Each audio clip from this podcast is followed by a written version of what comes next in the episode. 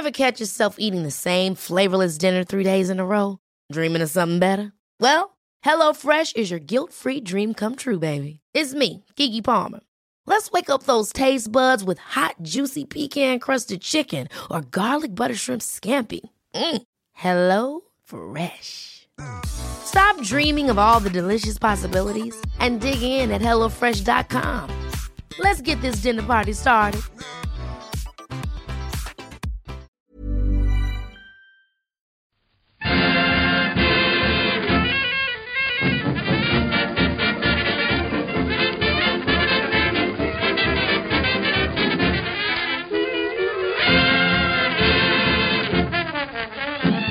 Muy buenas, amigas y amigos. Bienvenidas y bienvenidos una semana más al podcast Reload, programa sobre videojuegos que hacemos desde anightgames.com. Hoy creo que puede ser corto el programa. No estoy intentando lanzar esa maldición de los programas largos, lo digo de verdad. Y desde luego, el saludo sí va a ser corto, porque estás solo tú, Víctor, en Skype y en Madrid. ¿Qué tal? Eso es. Todo bien, todo bien, aquí andamos. No sé si Marta pensaba que se iba a escaquear de la chapa de Platinum, porque se viene Bayonetta y Vanquish, pero no, porque eso hablaremos de eso la semana que viene, me temo. Aunque tú estás ya con descubriendo estos dos juegos que se ve que están bien. Sí, sí, sí, había oído hablar muchísimo de ellos y ahora por fin voy a poder probarlos por mí mismo. Así que muy ilusionado.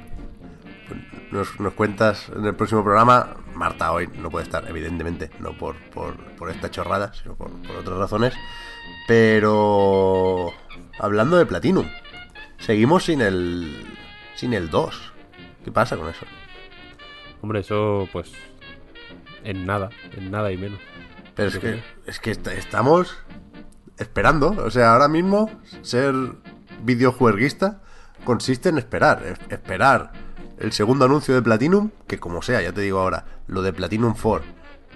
Cuatro gilipolleces, iba a decir, Dios me libre. cu- Cuatro anuncios a lo largo de todo el año. Me parecería escandaloso. Pero bueno, estamos esperando cosas de Platinum. Estamos esperando el direct, que ya creo que es el periodo más largo en toda la historia, desde el inicio de este formato, sin Nintendo Direct. 170 días o algo así. Y estamos esperando la Next Gen, claro. Con lo cual, es que no sé, no sé de qué vamos a hablar hoy, Víctor. Vivimos en, un limbo. Sí, sí, sí, es que es catastrófico. Yo no recuerdo una cosa igual. Que supongo que cada cinco años se repite, ¿eh? pero tengo muy mala memoria y no. O sea, se me da muy mal esperar. ¿Qué crees que te diga? Vivo por y para la ansia y no, no, no sé cómo gestionar esta, esta espera terrible. Pues mira, te voy a contar cómo la gestiono yo, si te parece. Venga. Eh, el otro día puse en Twitter que me gustaría eh, estar dentro, digamos, de la onda de Hollow Knight. Porque en su día no me... En PC no lo jugué. Es el típico que todo el mundo estaba como Hollow Knight, Hollow Knight. Y yo... mm, como el meme este del Millennial y el Boomer. Como así, como mirándoles en plan, me la suda. Luego salió en la Switch y fue como, venga, pues ahora que el juego ya está... Porque era el Early Access, ¿no? Incluso el Hollow Knight en su momento. Mm, No lo recuerdo. O sea, no sé si es Early Access, pero desde luego fue cogiendo forma a base de DLCs que eran de esos integrados en el juego. Pero puede ser ¿eh? que fuera Early Access porque venía de Kickstarter, quiero decir. Bueno, la cuestión es que Tuvieron que ir enseñándolo poco a poco. la versión de Switch, digamos que fue la, la definitiva, ¿no? En plan, aquí ya está sellado con fuego. Lo que, lo que es, es. Y, y, y en su día, te acordarás que, sin ánimo de vacilar de ninguna manera, dije en el podcast que me había parecido un poco fácil, porque no me estaban matando y que, y que no me estaban motivando mucho, básicamente. Entonces el otro día puse en Twitter, quiero estar en, la, en esta onda.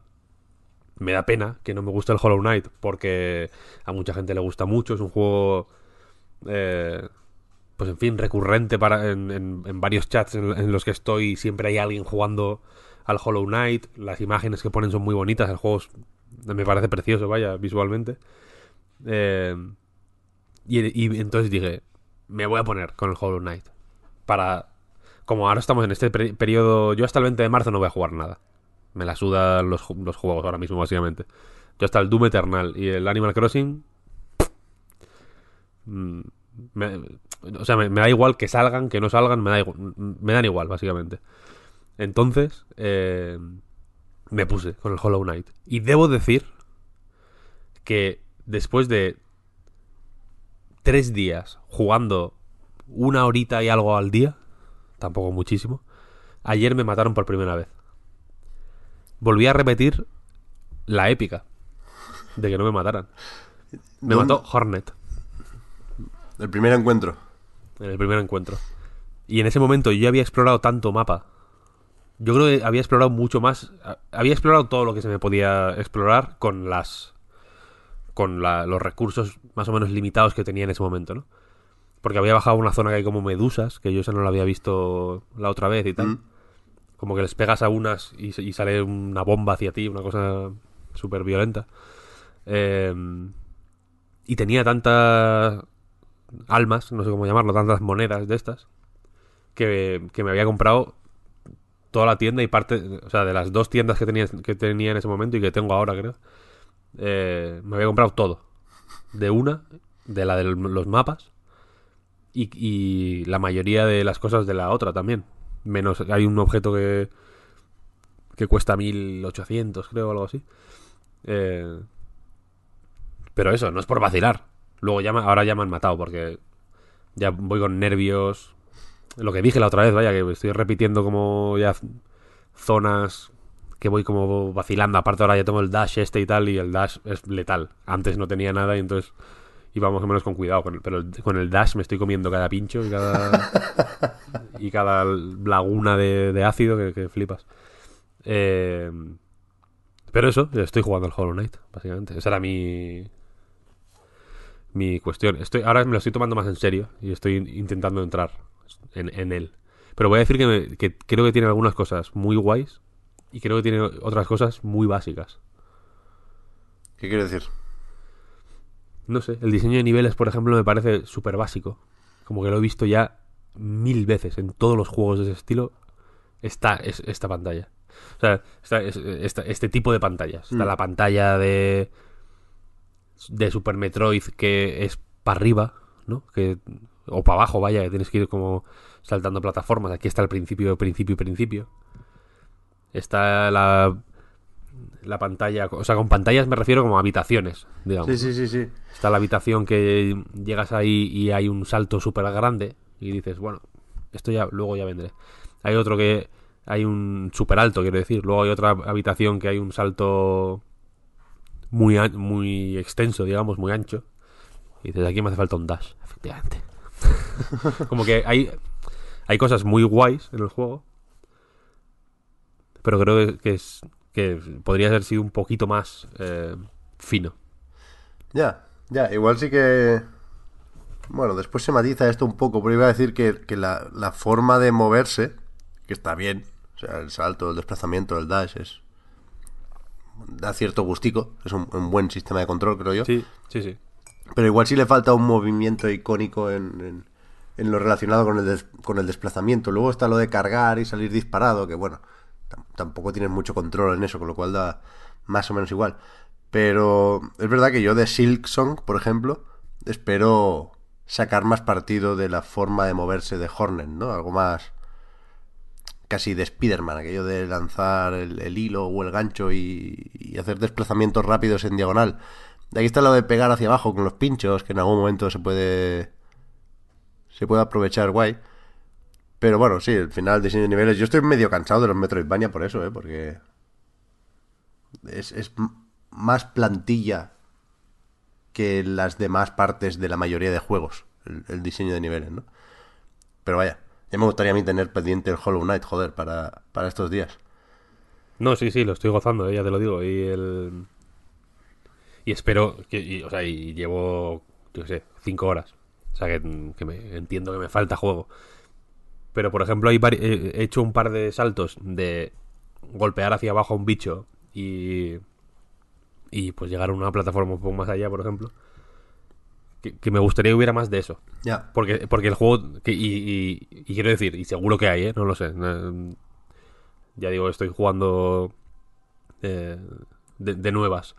Seguro que más adelante eh, lo, desarrollan mucho más. Pero que esas partes que son las más estimulantes, de momento para mí, mm, me gustaría verlas un poco más eh, explícitas y, sin lo otro. Es como esto ya lo, esto ya, se hizo, tío. Es que no, es que que es verdad que en, los, que en muchísimos Metroidvania, en el Guacamele está la pantalla es, esta misma de... ¡Wow! Un muro muy alto. No, no tengo todavía lo que necesito para subir por aquí. O tengo que ir por el otro lado. Em, como que están en, todos los Metroidvania está, está esa...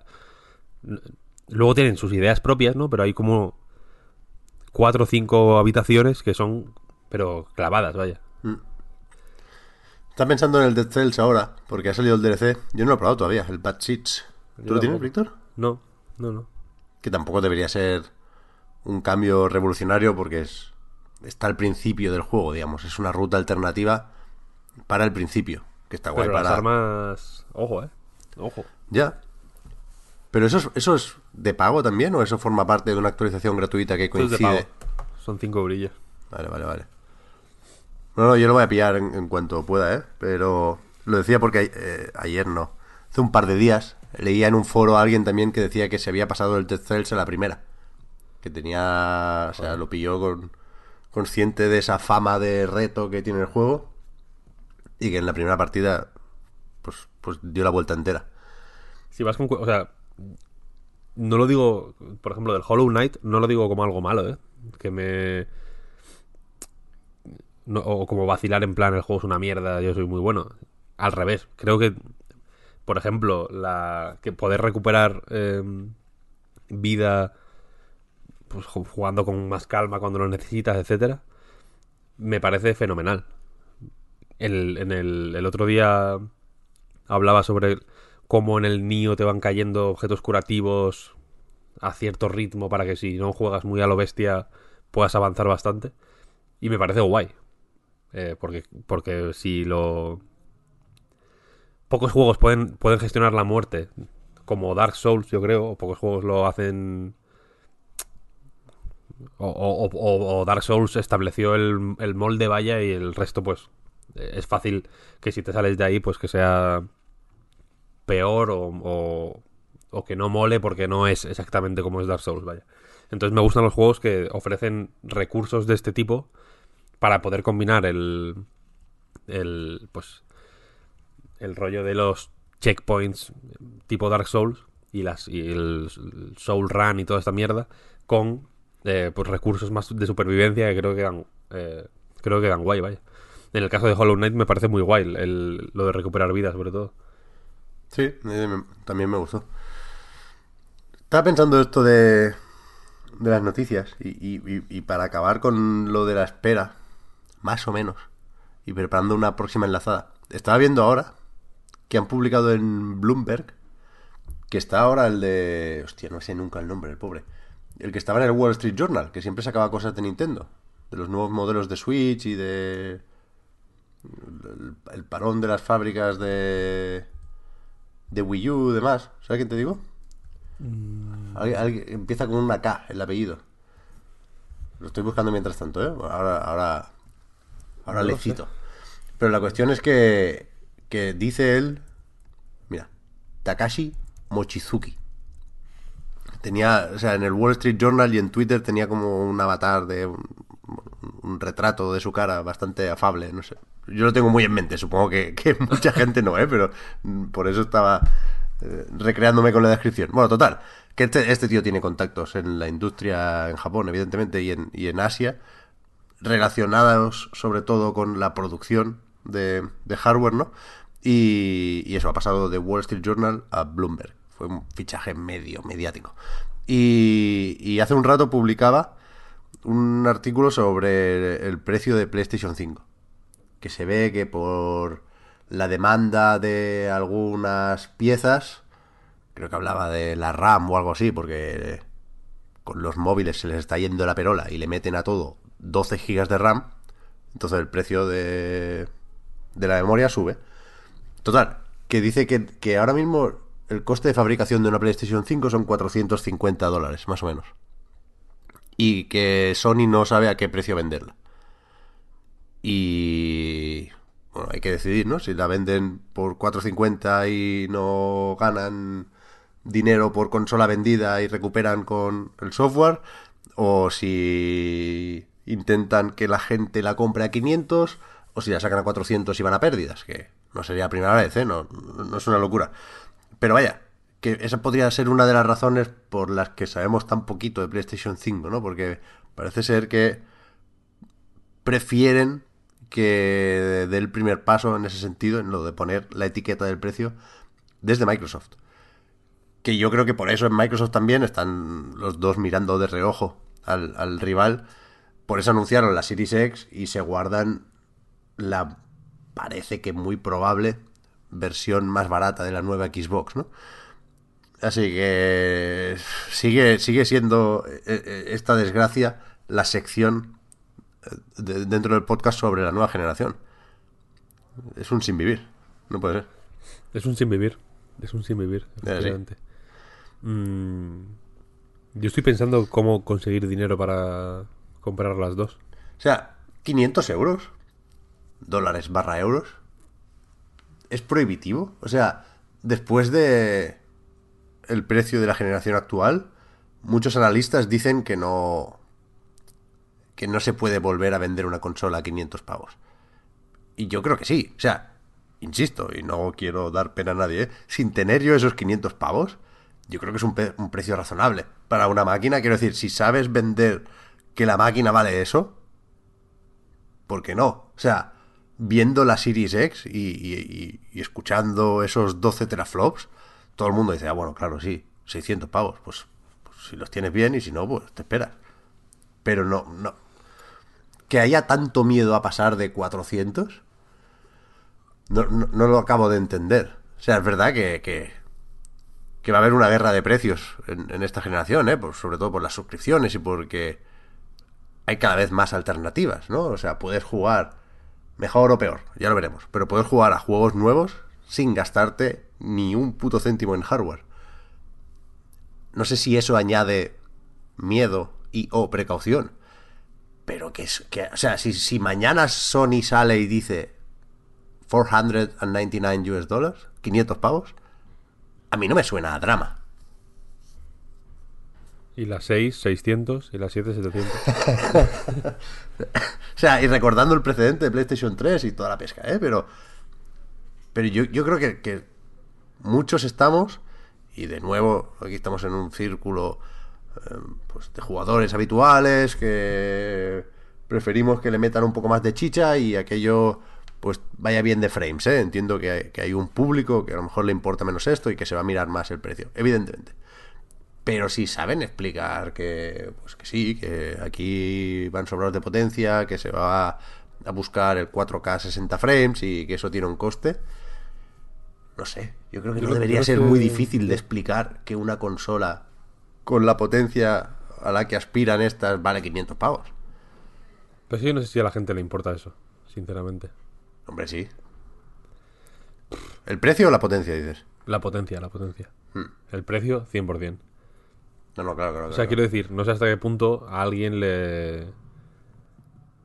Le. O sea, no, sé- no sé porque no es una, una forma de hablar, es una certeza, no lo sé. No, no tengo esa información de si a la. de a cuánta gente. eh, le- si le dices, es que esto.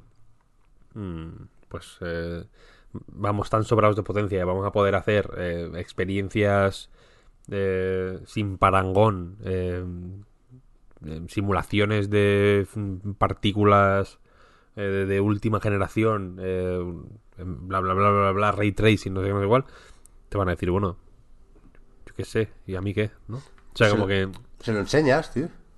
claro que en el... Que lo, que lo veo difícil de, de demostrar. De- de- Veo difícil arrancar, sobre todo, la generación con, con catálogo suficiente, porque al final son los juegos los que van a tener que hacer ese trabajo, eh, como para mostrar eso. O que haya una o dos o, tres eh, killer apps, digamos, que, que, que, lo demuestren todo, ¿no? Que no sea en plan, vas a tener que esperar X eh, años para ver, pues, pues para ver eh, los resultados de esta inversión de 500, de 500 euros, quiero decir. Ya, pero iba a decir, si enseñas Hellblade 2, la gente tiene que entender que eso es caro. Pero claro, es que te enseñan Hellblade 2 y después te dicen "Es que lo mismo, ya veremos. No, no han dicho eso específicamente con ese juego, ¿eh? Pero a lo mejor funciona en una One. Y tú dices, hostia, no sé yo, Phil, se ve, se ve más caro que una Xbox One, el Hellblade 2. Y por otra parte, pues no sé, tenemos ejemplos recientes. La Switch parecía medio cara también cuando se anunció, ¿no? Con Switch ya sabemos que, que todo depende de según cómo se mire, ¿no? Si se ve como sobremesa o se ve como portátil. Pero una portátil de 330 euros sonaba cara en su momento, de inicio. Y, y, mírala, o sea, volando va. Ahora Samsung anuncia un móvil de 1300 pavos y es verdad que dice, ¿dónde va Samsung? Pero bueno, o sea, se compra, si se puede se compra. Yo creo que los móviles han cambiado un poco eso. Sí, pero también, en, por ejemplo, en los móviles, yo entiendo que Samsung tiene móviles baratos también.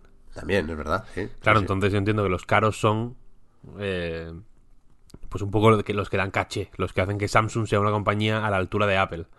Cuando luego el Samsung guarrete de 300 o 400 euros, que igual es el más vendido, pues será perfectamente funcional y hará las...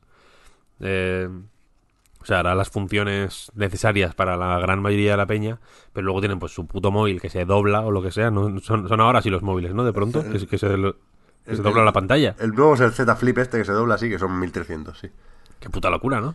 Pues eso, eso es como... Es una es mierda, pero bueno, eso es otro tema para otro podcast, pero bueno. Bueno, sí, pero ya lo, eso ya lo ya traeremos a topes de gama lo que sea comentar eso, pero que es, que es como las Google Glasses o mierda o, o, eh, el, el primer móvil que salga así como transparente, ¿sabes? Rollo de película de ciencia ficción, será como a dónde vas.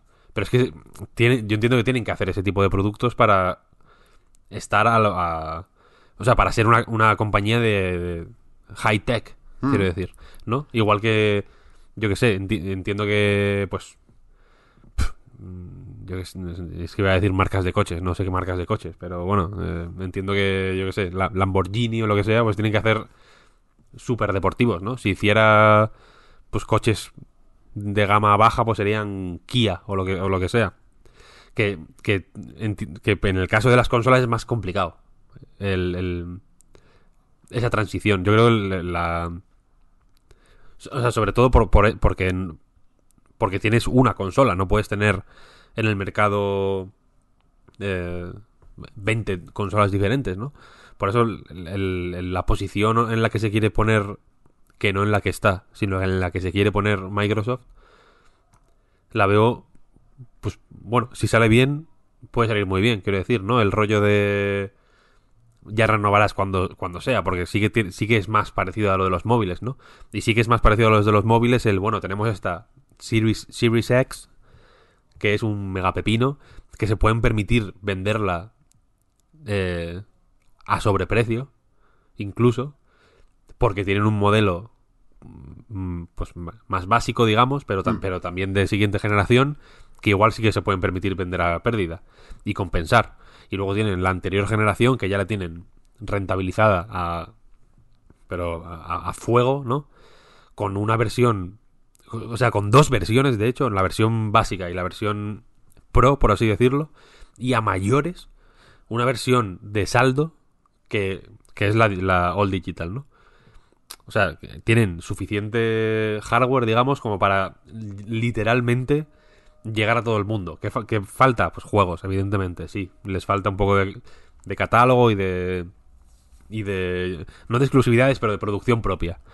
Eh, aunque, sea, aunque salgan en PC o, lo- o lo que sea, pero de producción first party. Les falta un poco de movimiento en ese terreno. Ok, yo entiendo que, que lo saben, pero quiero decir, Phil Spencer no se levanta todas las mañanas y piensa, ¡buah! ¿Qué de juegos tenemos? Porque no, porque no es así, y, y entiendo que no está loco. Eh, pero para eso han invertido también en estudios a cholón. Yo entiendo que, Claro. que poco a poco eso tiene que ir dando sus resultados.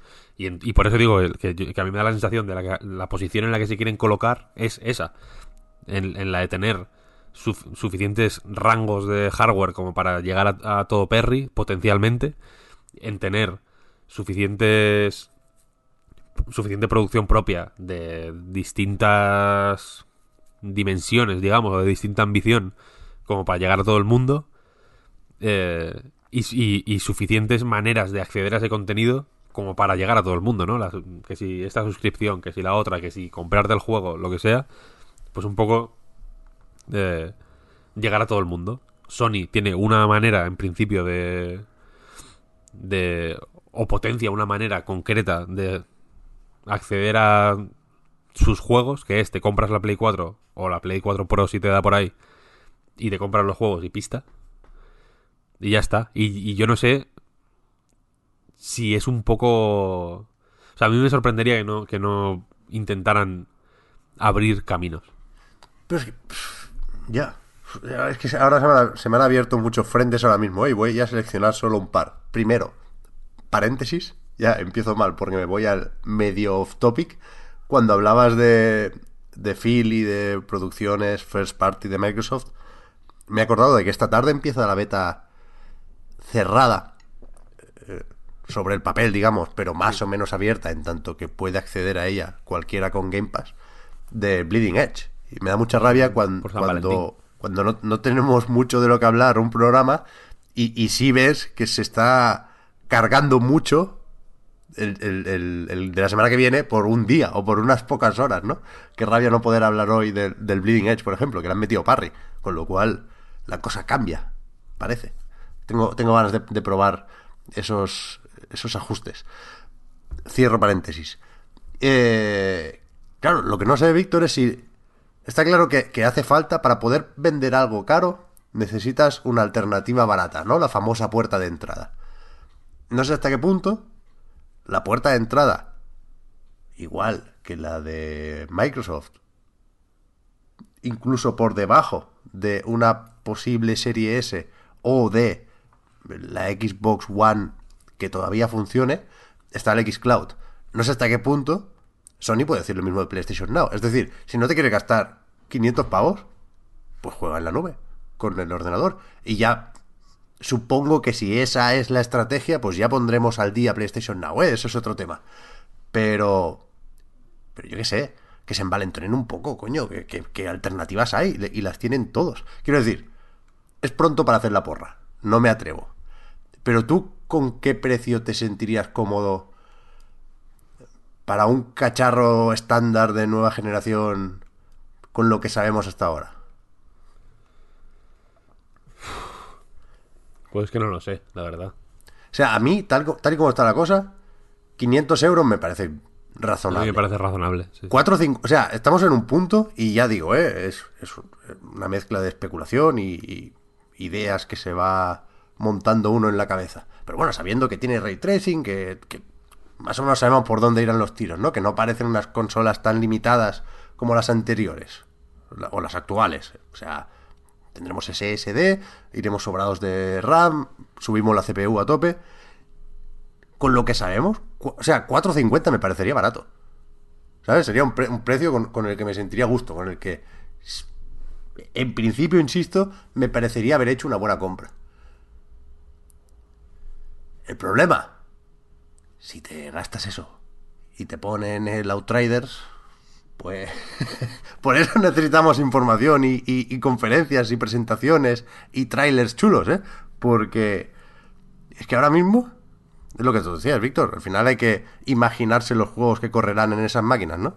Y lo que lo poquísimo que sabemos ahora es, es- deprimente.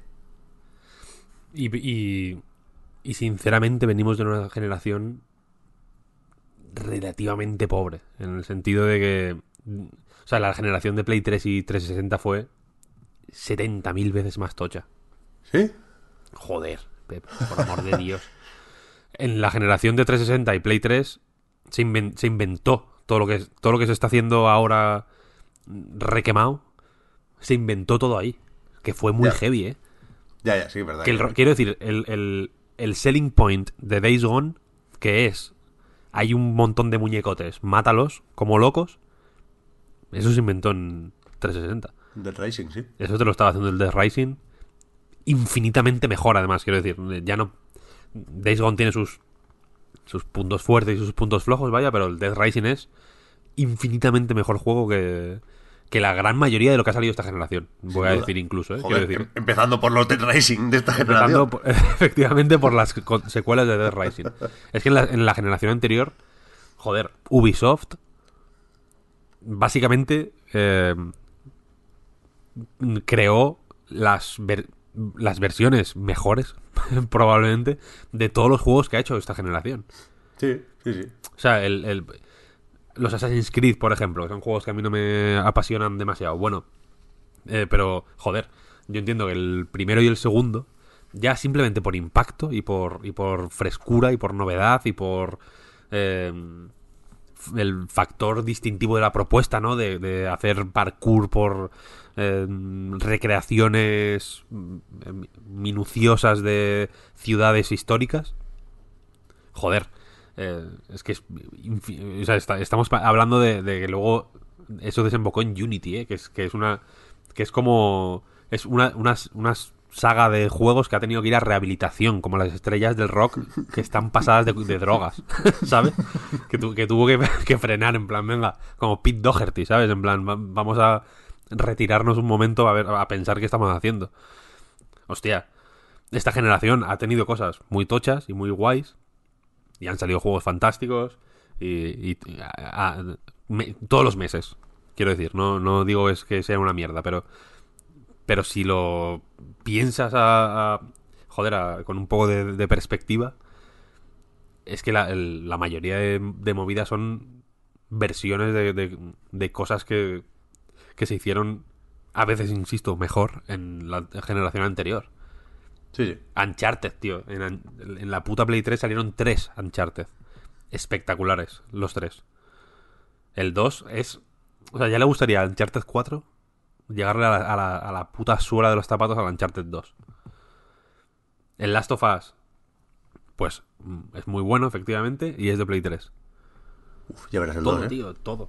El 2 va a ser la hostia, sí, pero, pero el 2 va a salir un mes antes de que salga la puta Play 5. ¿Sabes lo que te quiero decir? Que guay, perfecto, perfecto, pero tú dile ahora a un muchachito de 17 años o de 18 que está pagándose el- la residencia de estudiantes en, en, en Murcia mientras estudia Bellas Artes y, y que se quiere comprar la puta Play, que va a tener que esperar al año 2030 a que salga un puto juego como el Last of Us 2. ¿Sabes lo que quiero decir? No, no, tú espérate. Tú te gastas ahora los 500 pavos, que es un precio razonable. A mí me, me lo parece, quiero decir. Y en el año 2030 ya te saca el juego, Ya. ¿sabes? Y mientras tanto, juégate el... Riders este. Y, el- y la otra bazofia que se, que se presentó en el- los Game Awards. El Por favor. Ya, es que... Por eso, es- es- esa es la cuestión, que, que sobre el papel, efectivamente, todas las consideraciones técnicas están bien, suenan bien, son apetecibles. eh, incluso si me, si me quiero poner optimista de más y, y, y un poco más abstracto, eh, creo que es un momento espectacular en todos los estudios del mundo. Jamás ha habido tantas buenas ideas y tanto talento y tanta eh, pasión. Creo que los juegos, de hecho, a nivel conceptual están infinitamente mejor eh, que nunca. Como que, es- que o, o a mí, o están en una situación que a mí me gusta, quiero decir. Eh, bueno, Dark Souls es de la puta 360, tío. Sí, sí, claro. Por favor. Y hemos tardado mm, 15 años en hacer, en hacer un puto clon decente, tío. Bueno, espérate, es que igual el juego más esperado de la nueva generación, con permiso seguramente de Halo Infinite, es un, un remake no confirmado de Demon Souls. Ya ves. Que, que sé que estamos en esas, ¿eh? Pero... Pero eso, que, la, que la situación es, es la mejor posible. Sí, estoy de acuerdo. estoy de Pero acuerdo. hace falta concretar, bajar eso a la tierra, ¿no? En plan, venga. Pues mira, ti, ti, ti. Estos cuatro o cinco juegos, tío, yo que sé, lo que sea. Mira, pam, pam, pam, pam, pam. Estas son las ideas que te, que te presento. El otro día estaba publicando en la Night una noticia sobre un Humble Bundle de realidad virtual. Noticia rutinaria, ¿no? Que, que escribes, me parece interesante, creo que es una oportunidad, eh, pues de con 14 euros creo que cuesta el tier más alto, eh, pues te pillas 7 juegos eh, para realidad virtual, que es, una, que es un cacharro que, bueno, que gusta tener juegos de, de, más, quiero decir, ¿sabes? Que gusta tener variedad para ir picoteando, tal, tal, tal. Y investigando sobre los juegos mientras escribía, cada uno era un mundo, tío. Eran ideas distintas, era... Eh, er-, eran cosas nuevas que no, que no, había visto nunca. Algunas eran una puta mierda, algunas eran catastróficas. Pero, pero joder, veo eh, intención de hacer cosas nuevas, ¿no? De que, de que te sientes y no sepas qué coño vas a jugar, ¿no? Y, en consolas veo lo contrario. Veo eh, in, interés en que viendo el, el eh, announcement trailer, gameplay, gameplay trailer 1, gameplay trailer 2 y launch trailer, sabes el juego entero. Sabes lo que va a pasar, sabes cómo se va a jugar. A mí hay una cosa que me resulta deprimente, te lo digo aquí y ahora, Pep, que es saberme los controles de los juegos antes de empezar a jugar. Y que aún así me pongan el tutorial X, saltar, círculo, agacharse, cuadrado, eh, recargar, triángulo, no sé qué, es como que te den por el culo. Me... si los controles son iguales que el 100% de los juegos, pon el tutorial en otro lado. No quiero, que, no quiero esta mierda. Estoy hasta la polla, honestamente, de el enésimo juego que hay una puta viga caída y que me dicen press circle to crouch. Que te den por el culo. No quiero. Press X to climb over fence. Que te den por el culo. Esto, ya lo he hecho, tío. Es que es el... ¿Sabes lo que quiero decir? Entonces, joder, yo, estoy a tope con la nueva generación. Y, insisto que creo que es una es una oportunidad. Los cambios de generación siempre son oportunidades como para refrescar un poco todo, ¿no? Eh, pero creo que hay que concretar ideas y dar, y dar eh, motivos para, para cambiar, tío. El, el, fulano que está jugando al Fortnite en su puta casa le suda los huevos jugar en la Play 4 que, en, que se los hagan en la Play 2 y lo juegan en la Play 2. Da igual. ¿Sabes? Ahí no va a haber ningún tipo de cambio. En, la, en, en los juegos de gran consumo no va a haber ningún tipo de diferencia entre jugar en la Play 5 y en la Play 4. Ninguna, ninguna. Hace falta cambios. Cambios locos. Es evidente, es evidente. Pero por eso creo que. Que Sony y Microsoft tienen que empezar a enseñar cosas. Y Microsoft ha enseñado más que Sony, ¿eh? Pero es que insisto en lo de Outriders primero, porque si hacemos un poco más de actualidad, se, ha visto nuevo tráiler y nuevo gameplay, han salido avances por ahí. Se ha anunciado que esto sale a finales de 2020 también para nueva generación. También, lo digo, porque sigue estando en PlayStation 4 y, y Xbox One, ¿eh? Pero me, me, parece preocupante, ¿no? Porque es una cuestión circunstancial, ¿eh? es, cosa de, de, semanas o de meses. Pero que la, la imagen de lo que será la nueva generación la tengamos que definir eh, a partir de estas cosas, es que es, es... O sea, no quiero cebarme con este juego porque me gusta People Can Fly. Aquí nos gusta hasta Gears of War Judgment. Sobre todo. De hecho, a mí me gusta bastante más que el 3. Pero. Es buenísimo el pero, Judgment. O sea, ayer estaba viendo el streaming. Y, y, y, me parece impensable, impensable, te lo juro, que quieran vender esto a finales de 2020. O sea, es, para quien no lo haya visto, es un Destiny o The Division, por lo de la tercera persona, con las mecánicas de cobertura de Gears of War. Of War más Destiny. Pero, pero literal y aprovechando para hacerlo todo un poco más feo. Bueno, que van por carrería, van por inercia y la mierda de siempre, ¿no? Que es un... No es culpa de nadie, es un problema inherente al desarrollo de videojuegos, que es que cuando decides subirte a, a un carro, a una moda, sabes que van a pasar cuatro años hasta hasta que tengas el producto hecho, ¿no? Vas a llegar necesariamente cuatro años tarde a esa moda, a no ser que seas Epic y puedes hacer un mapa de Battle Royale en mes y medio. Entonces, que, que, que salga la misma semana. Electronic Arts va a rediseñar el puto Anthem porque no hay manera. Y, oye, te voy a vender algo que se ve peor que el Anthem, que es básicamente el mismo shooter looter de los cojones. Y te lo quiero vender en nueva generación. Es en plan, es que estáis majaras, tío. Pero mira, otro ejemplo, hablando de shooter looter. Borderlands. Borderlands 3, que ha salido 75 años después del 1, y es igual. Sí, sí, claro.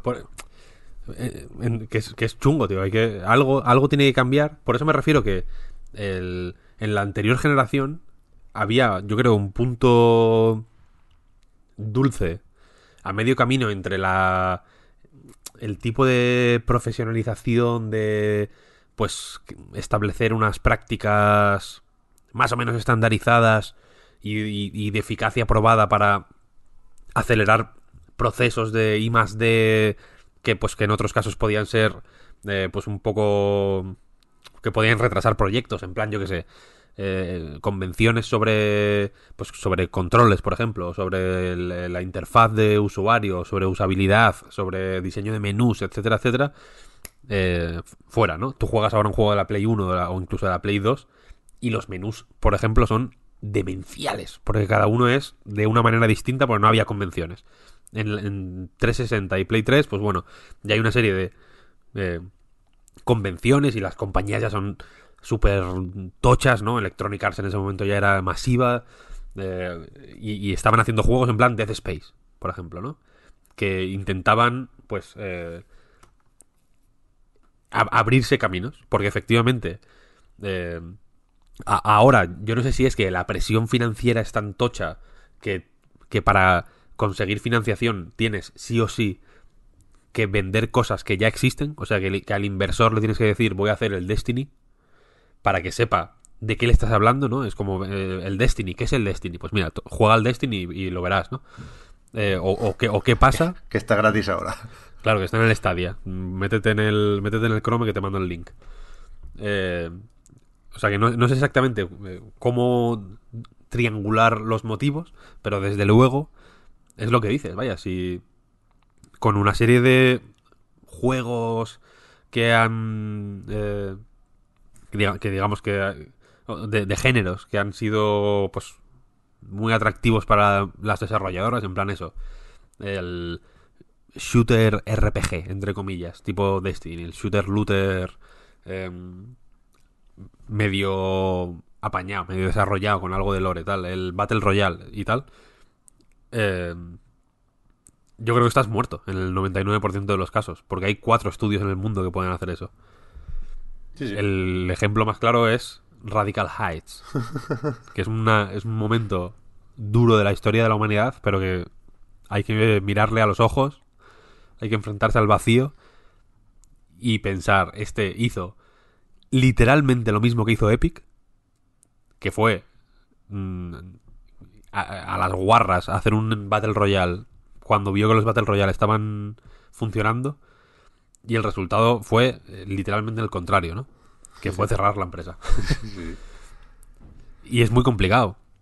Yo creo, o sea, y, yo creo que por eso los juegos indie eh, y, no por postureo, ni por hipsterismo, ni por eh, llevar la contraria, ni por creerse especiales, ni nada. Vaya, yo creo que por eso los juegos independientes mm, triunfan, básicamente porque plantean movidas nuevas. Sean buenas o malas, o te gusten más o menos, o te gusten más o menos a ti de, a título personal, vaya. Hay ideas distintas, tío. Y hay ideas para, para todo el mundo. ¿no? A mí hay juegos independientes que me parecen una bazofia, muchos además, que a otra gente le, le, encantarán, o yo hay juegos que no entiendo, pero hay otra gente que sí que los entiende, y eh, al contrario. A mí, por ejemplo, me gustan mucho los juegos de naves, y entiendo que a la mayoría no, no le gustan los juegos de naves, vaya. Y, pero, se, pero se hacen, y se hacen, y se, y se hacen de buena calidad, vaya, quiero decir, hay, hay buenos juegos. Y, y, yo sé que, en, el, en el ecosistema AAA hay X cosas que O cambian mucho las cosas o, o ya son imposibles. Vaya. Y esta generación por eso va a ser crucial, vaya. Porque tú imagínate otra puta generación de aguantar el, Far Cry. Ya, ya, ya, bueno, y, y- Far Cry 3, ¿cuándo salió? ¿En el año 2010? Igual. vete a saber, ¿no? Igual un poco más tarde. O sea, si la generación empezó el 13, pues esto sería 11, Far Cry 12, 3. sí, bueno, sí, va. Voy a decir 12. Hace 10 años. Joder, el último Far Cry es igual que el 3, tío. Ah, sí, sí, claro, claro, claro. Tú imagínate que el siguiente Far Cry es igual. Y en, y en Play 5, ¿pero qué va a pasar? ¿Qué es esto? Sí, sí, bueno, el día de la marmota, estamos por locos. eso está Ubi ahora de cara a la pared, vaya, y repensándolo todo después de, de Division 2 y, y de eh, Wildlands. No, Wildlands no, ¿cómo era el último Recon? Breakpoint. Ah, eh, Breakpoint. Pero claro, eh, o sea, ese, ese momento de reflexión necesario, porque se le ha pegado el Anthem, se le ha pegado el Ghost Recon, el de Division ahí, ahí. Eh, Estas compañías lo están haciendo porque ya han sacado sus juegos, ¿no? Pero Square Enix en este caso, que es quien publica People Can, o sea, People Can Fly, joder, el Outriders de People Can Fly, pues, pues no, ha, tenido tiempo de, de- de- ver los números porque no ha salido todavía el juego, ¿no? Pero es que va a ser pues, exactamente igual o- o- o peor desde el punto de vista de, de las ventas. Y ojo aquí las aclaraciones necesarias de que esto es un juego en desarrollo, faltan muchos meses, hay que probarlo porque sus puntos fuertes van a ser de esos que son lo, como tiene que ser, ¿eh? que se notan jugando y con el mando y hay avances moderadamente positivos, pero a la hora de generar expectativas y empezar a echar la cosa a rodar, ya que estamos tripeando, como diría el Puy, te he pasado el enlace, Víctor, de Twitch, si lo, si lo miras es que no te lo vas a creer. Es lo, lo, lo contrario al hype. Lo puto contrario. Pero bueno, tampoco... El... Tampoco tiene que estar el peso de la nueva generación en los hombros de los pobres polacos de People Can Fly. ¿eh? Hay otros polacos para eso. Pero. No, pero- Pero, me pero- parece pero significativo, esta vaya, gente- que, que, que, que tengamos, por un lado, que estar ahí pendientes del anuncio de PlayStation 5 y tal y cual, a ver cuándo. que si en el E3, a ver quién va y qué enseña, no sé qué. Y, y- Dios, el- los comentarios de Twitch son demenciales. claro, claro, pues que no hay, Generic pues lore, que no hay otra reacción posible, de, de verdad te lo digo. Y, Not impressed, lol. claro, pero que es. Oh my god, people, stop this. Bueno, y aquí ya estaban enseñando el gameplay, ¿eh? Esto era el minuto cincuenta y pico, llevaban media hora de no enseñar casi nada. Este, el, el, em, el menú tipo Destiny, como de mover ahí Hombre. un cursor. Madre mía.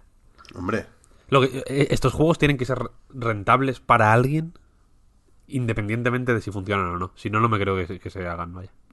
Alguien tiene que ganar dinero haciendo esto, simplemente con el hecho de manufacturarlo, quiero decir. Independientemente de... Y luego ya si funciona, pues funcionó. porque llevan cuatro Pero años haciéndolo, tío, que no pueden, al no pueden parar, tiene que tienen que salir. dinero. Sí, sí, o sea, que salga y luego a los tres meses cierra y, y estoy seguro de que alguien tiene que haber ganado dinero ahí. Si no, no, si no, no me lo creo, honestamente. No sé. Pero ¿qué es eso? La noticia es que se haga un logo al final del tráiler, no que, que que queramos este juego de alguna forma en nueva generación. No lo sé, no lo sé. Y que se ve peor que el Gears of War, tío. No, no, está. Lo voy a quitar porque me estoy Que, deprimiendo. que es muy loco, Víctor, que es muy loco. Muy loco. Pero los- el- las animaciones de los enemigos y todo son infinitamente peores que las del Gears of War 1. Ya, esto es lo que digo, que vete a saber si es pre-alfa o qué pasa, pero... Pero ¿qué es eso? Que la, la- la situación es... Estamos todos esperando, necesitamos estímulos, necesitamos que nos animéis, cabrones, porque os damos mucho dinero al año, y, y- y lo poquito que sale es en plan, oh, me voy a dormir, o sea, me vuelvo a la cama. O me paso Pero el sí, Breath sí, of the. Wild otra vez, vaya, es que no... me estáis perdiendo, es que me, está- me estáis perdiendo. Sí, sí, no, no, no. Yo estoy viendo un hilo cada vez más tenue entre tú y la Next Gen. Hombre, ¿Tú crees que si se plan si diseñan, digamos, un una estrategia de comunicación currada, eh, enseñando cosas de manera regular de aquí al lanzamiento y el catálogo del lanzamiento tal, ¿no crees que, se comerían que, lo- que la compraría todo el mundo? Que la venderían en las en- En los kioscos, vaya, porque sería un producto de primera necesidad de pronto. Yo, cre- yo creo que sí. Yo pienso últimamente mucho en. En Killzone. Alguien, no recuerdo quién, no sé si creo que fue en Patreon. Alguien nos puso. Yo me compré. Yo me he comprado el Killzone por voluntad propia para jugarlo ahora. La semana pasada o hace dos, cuando lo comenté. Ah, es verdad que lo dijimos. Y yo pienso mucho en ese juego. Porque es. A, a la que. Este ya me ha recordado un poco ese rollo. Joder. De. Y le gustaría, vaya. A este. Sí. El Killzone es bastante chungo, eh. Te aviso. Bueno, pero, el- pero en el tráiler no te dabas cuenta del todo. No, eso sí, eso sí. Es que el gameplay este que me han enseñado, joder. Estoy llorando, eh, te lo digo. que, que es. O sea, es, es un- es de inconsciente presentar este juego así, vaya. Es dramático, es dramático. No sé, a lo mejor remontan, ¿eh? A lo mejor es, es una nueva. Ha llegado sangre fresca en Square Enix y ahora es su estrategia esa, ¿no? Enseñar un tráiler de mierda y después ya mejoraremos. Con el Babylon's Fall puede ser, puede ser un poco lo mismo, ¿no? Y el Avengers. Claro, es verdad, claro. Tienen la alineación de lujo, eh. Joder.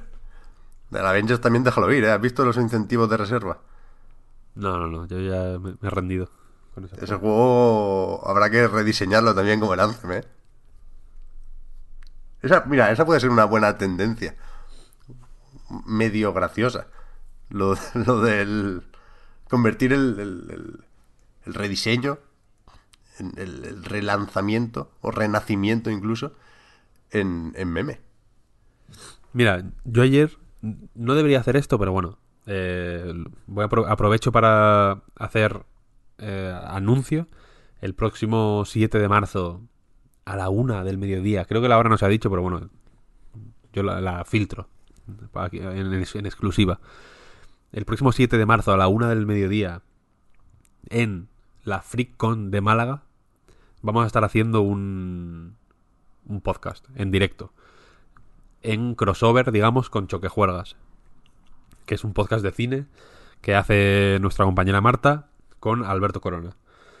Eh, entonces, el, episodio crossover, que va a ser pues, como cuando lo hacemos con Anti-Hype, que es como el mismo episodio para los dos programas, eh, va a ir de la película de Sonic, que es el cruce perfecto entre videojuegos y cine. Y ayer, yo la vi ayer. Hoy es, hoy es día 14 San Valentín. Pues yo la vi ayer, 13. Día 13. El número, un número impactante además. Y hay un momento en el que Sonic hace el, el floss, se llama el baile este. ¿Sí? Esto es lo único que voy a hacer de la película. Hay un momento en el que hace el floss.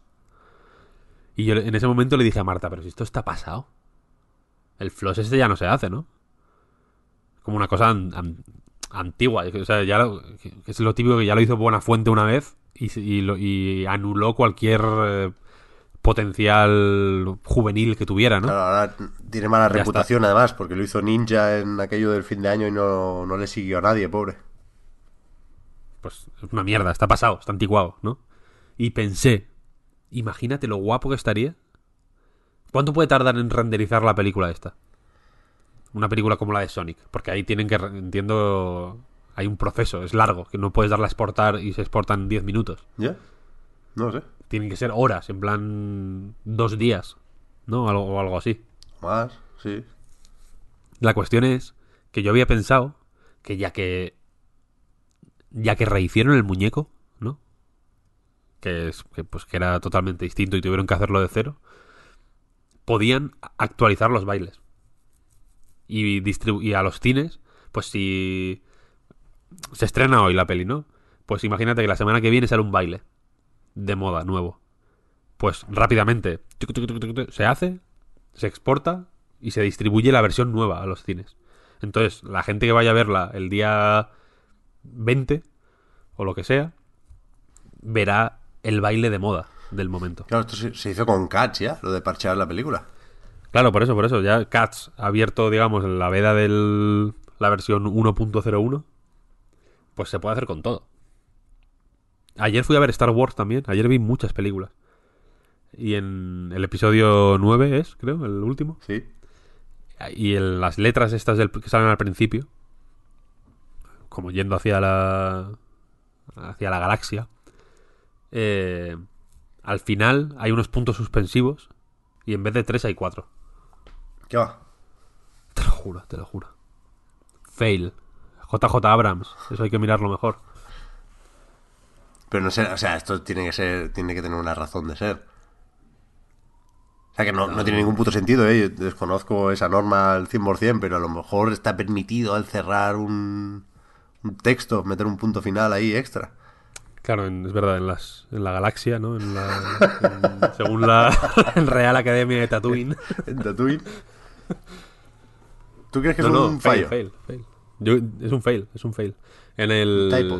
en la preview de eh, Doom Eternal el- la- jugué desde el principio, vaya, nueva partida, ¿no? Con el vídeo de introducción, todo, como el juego tal cual.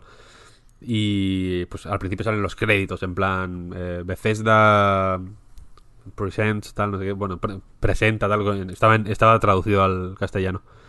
Y ponía una, par- una, una ID Software partida. Claro. En vez de an, o sea, era an ID Software Game. Porque no, porque no está el karma, claro. Entonces eso está, Y es como, eso hay que mirarlo mejor, Karma, eso hombre. está partido. No quiero decir que está que se refiere a una compañía rota. Ah, totalmente dividida. Claro. Una familia desestructurada. Pero eso que se lo pasen. Carmack, te paso la build. Mira a ver si está bien la traducción. Sí, sí, está bien, está bien. Pequeñas, pequeños agazapos. ¿Ya? Esto se puede, se puede mejorar. Si, si- si se puede rehacer el Anthem, es a lo que voy. Es bestia que lo vayan a intentar. Bueno, no, no es una sorpresa porque se venía rumoreando desde hace mucho tiempo, pero que no. Yo entiendo que también por una serie de compromisos más o menos invisibles, eh, Electronic Arts no se puede permitir dejar morir el Anthem, que es lo que supongo que justamente se muere de ganas de hacer, ¿no? O sea, esto no es un, una deferencia para con los usuarios, o sea, esto es un bueno, una fachada de cara a los inversores, en cualquier caso, ¿no? Pero bueno, Es una pena porque ese juego es un, es un disparate. sí, sí, sí, no, en ningún sentido. Bueno, es que no tiene- es, es un- una fórmula que o se hace de una forma muy concreta o no tiene ningún puto sentido. Pero ahí, ahí siguen, ahí siguen. Hablando de cambios en Electronic Arts, eh, se anunció también esta semana que Criterion recoge el guante de Need for Speed. Han. Bueno, chapao no, han devuelto Ghost Games a su forma original, digamos, que era EA Gotemburgo, y lo van a poner así un poco de apoyo general eh, a distintos proyectos, porque por lo visto pilotan bastante de Frostbite y tal. Y, y Criterion volverá a Need for Speed. Yo no me acordaba, fíjate lo que te digo, de que Criterion hubo un momento en el que estaban que había como 15 personas. Claro. Cuando- bueno, es que ahora yo, yo, yo no tengo ni la menor idea de, de cómo es Criterion ahora, ¿eh? Pero en aquella época oscura en la que en teoría estaban desarrollando un juego de deportes de aventura o algo así, ¿te acuerdas? Sí, sí, sí. Y, y ahora que, a ver, en los 2014, últimos años se conoce que han ayudado un poco con las naves de algún Battlefront. Y, y no sé si con algún Battlefield también aparecen por ahí en los créditos. Creo que sí. En Battlefield 5 son los que desarrollan en gran medida el- Firestorm, ¿no? Battle Royale. Firestorm. Pero eso, que yo no sé la Criterion de ahora. ¿Hasta qué punto tiene por la mano esto de hacer un juego de coches, no? ¿Hasta qué punto puede hacer un, un burnout? O sea. No sé. A ver. Aquí lo, lo, lo bonito, entiendo, hasta cierto punto, sería que recuperaran a, a esos, no sé si fundadores, pero sí piezas clave, ¿no? Los que se marcharon a montar Three Fields Entertainment Sí. y que tampoco les ha ido extraordinariamente bien ahí. Es una pena porque eh, efectivamente los fundadores se fueron. Yo creo que más o menos a la vez que pasó esto de que se quedaban en 15... Creo que había 17 personas Mm. en el estudio. Eh, y, lo, y lo intentaron con algunos juegos. Three Fields, digo. Pero es que necesitan presupuesto. Claro. Son el tipo de juegos que hacían son juegos que hacen falta pasta. Es como una pareja que no se habla y no tiene ningún sentido. Y, y Criterion estaba, pues. eh, o sea, la, la cuestión es que es curiosa, porque efectivamente Criterion presentaron en un E3, que seguramente mucha gente se acuerde de esto, en el E3 infame en el que enseñaban como to- todo gente trabajando Sí, en sí, juegos. Como mo- rigs de modelos. de- Era todo como técnico de pronto en Electronic Arts. Eh, enseñaron el juego este que era como de, de, de- de conducción extrema con todos los vehículos, ¿no? Como con lanchas, con quads, con buggies, de todo. Y, y justo después de eso se anunció que, bueno, se anunció, creo que lo dijo uno de los fundadores en Twitter o así, que habían echado a casi todo el mundo, o sea, que, que, que habían echado, no, que habían trasladado a casi todo el mundo a, a Ghost Games y que se habían quedado como 17. Que es como, bueno, pues lo de los boogies, a tomar por culo. Nos olvidamos. Y, y ahí fue cuando empezaron a hacer apoyo a, a Battlefront 1 también. Creo que hicieron una historia de VR Mm, verdad. para el primer verdad. Battlefront. Luego lo de las naves del 2 y lo, lo del Battlefield 5. Pero la cosa es que, curiosamente, eh, aparte de que tienen que haber crecido, sí o sí, vaya, eh, estaba mirando el otro día su blog cuando estaba escribiendo sobre lo de. sobre lo del Need for Speed. Y en Games Industry les, les llevan eligiendo como cuatro años seguidos eh, mejor, mejor sitio para trabajar Sí. de Europa. Joder.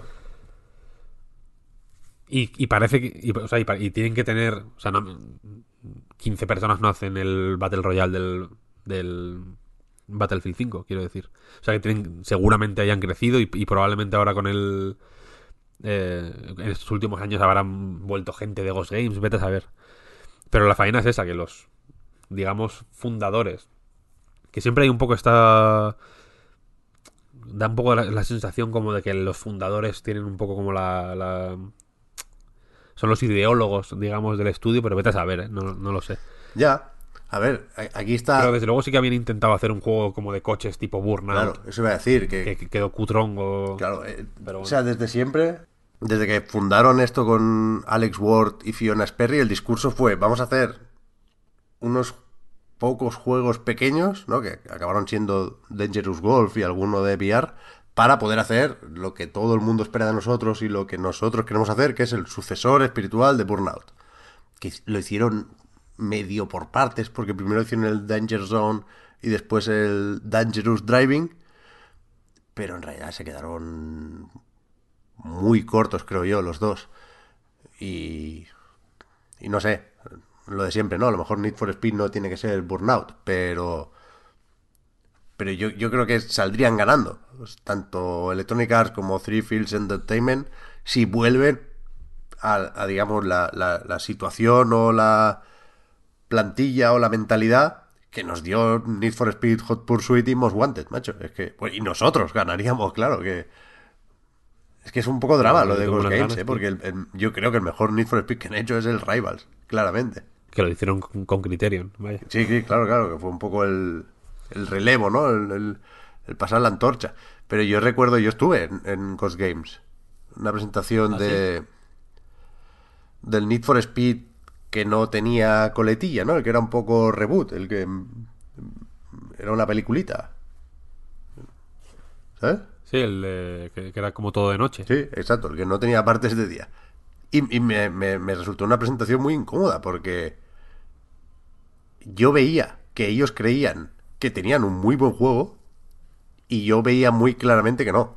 Y entonces al final, pues seguramente el- la, la realidad en el imaginario colectivo está en un punto intermedio, ¿no? Pero era aquello de, "Uf, hostia, pero ¿cómo le pregunto yo ahora, sin ser faltón, si no ven que los últimos Need for Speed son mil veces mejores que esto, ¿no? Entonces tiraba de, pero es un poco raro lo de que siempre sea de noche. Y yo, no, no, porque queremos representar el, tipo de carreras que no sé qué. Y yo, hostia, vale, yo qué sé. La progresión ahí con los derrapes, una cosa rarísima de ir al menú y cambiar el sistema de conducción por completo en función de si te tocaba hacer derrapes, no sé qué. Bueno, yo qué sé. Eh, me jode porque era Yo un creo- estudio con, con, con una energía y un rollo que es muy guay, ¿eh? que te los encuentras en bueno, no sé, tampoco he hecho un World Tour como el Kojima, pero sí los estudios nórdicos tienen dentro de ese carácter más o menos frío y tampoco quiero meterme ahora con los tópicos, sí hay una energía guay en, en, esos estudios y estaba en Ghost Games, ¿eh? es, una oficina muy chula. Pero... Yo creo que tenía buenas ideas el Need for Speed ese, la verdad. A mí no me disgustó del todo, pero estaban fatal empastadas. Era, un, era muy desagradable de, de, avanzar y de jugar ahí. Y lo que yo lo que probé ahí después el juego estaba un poco mejor. No 100% bien, pero un poco mejor. Pero lo que yo probé ahí tenía una de bugs y le, le preguntabas y decían, no te creas, ¿eh? vamos bien de, de bugs. Y yo, joder, pues vale, pues ya, ya veo por dónde va la cosa. No sé, fue una... lo recuerdo como un viaje extraño. Pero bueno. Pero, pero mira, yo creo que si, ese juego eh, estuviera envuelto de una forma un poco más rollo el Most Wanted. O sea, sin, sin forzarte las, los putos vídeos. Que, a ver, los vídeos estos eran el elefante en la sala. Quiero decir. Joder, ya ves, ¿te acuerdas que lo hablamos? Que eran todos los malotes de carreras callejeras, pero por el PEGI no podían beber alcohol. Y brindaban todos, claro, claro. de la carrera brindaban todos con Monster. Sí, sí. Era una cosa horrible. Que, era un ambiente de, Pues de peña bebiendo cubatas y metiéndose rayas. Pero estaban todos eso con su Monster o con. O con vasos opacos y bebidas transparentes. Y todos como sano. Sí, sí, sí. como, vamos eh, te puedes divertir sin drogas. Y luego es como, tío, los bajos fondos, ¿no? De la ciudad. Era como... y era de pronto como una campaña de, del, Plan Nacional Antidrogas. Era muy malo. Era chungo, era chungo. Y que, y que era, y que era eh, incómodo. Porque te explicaban cosas. Quiero decir, no, no los podías saltar. No es como, bueno, eh, paso de esta mierda te, obligaban, era un poco como el tratamiento ludovico de la naranja mecánica, tenías que abrir los ojos y verlo, no molaba nada. Si, si, si estuviera mejor presentado, yo creo que incluso el tema de, de modificar el derrape, etcétera, etcétera, creo que habría funcionado guay. O que podría haber funcionado guay, vaya. Y, me da pena, vaya, porque Need for Speed tampoco es una. Tampoco es una serie que necesite una finura y una elegancia al alcance de unos pocos. Es un puto juego de coches. Para, para macarras, quiero decir. El Most Wanted tenía este rollo medio lisérgico, ¿no? De las presentaciones estas... Que, a mí es de lo que más me ha impactado en la vida, te lo, te lo diré ya. Con los coches a cámara lenta y volando y, y haciendo formaciones locas y tal. Me encanta, es un juego que me vuelve loco. Sí, la hostia, la hostia. Eh, pero ya, o sea, lo demás es un puto juego de coches competente, muy competente, vaya. La ciudad está diseñada de puto lujo, está, está muy bien, las carreras son la hostia. Pero ya, quiero decir, ¿no? que no hace falta que sea. Lo que, lo que no puede ser es el extremo que era el Need for Speed 2016, eh, debía ser, o 2017. Que era una cosa chunga de cojones. Y, y omitimos, veo que por nuestra salud mental, lo el, otro, ya no sé ni cómo se llama. Payback. Payback. Ya, eso fue. Ahí, ahí ya estaba. Ahí se escribió lo que está pasando ahora. O sea, el, hit no tenía culpa de nada. De hecho, Electronic Arts hizo aquello súper raro de decir: Tenemos un Need for Speed, sale en 3 o 4 meses, pero en L3 no lo vamos a enseñar.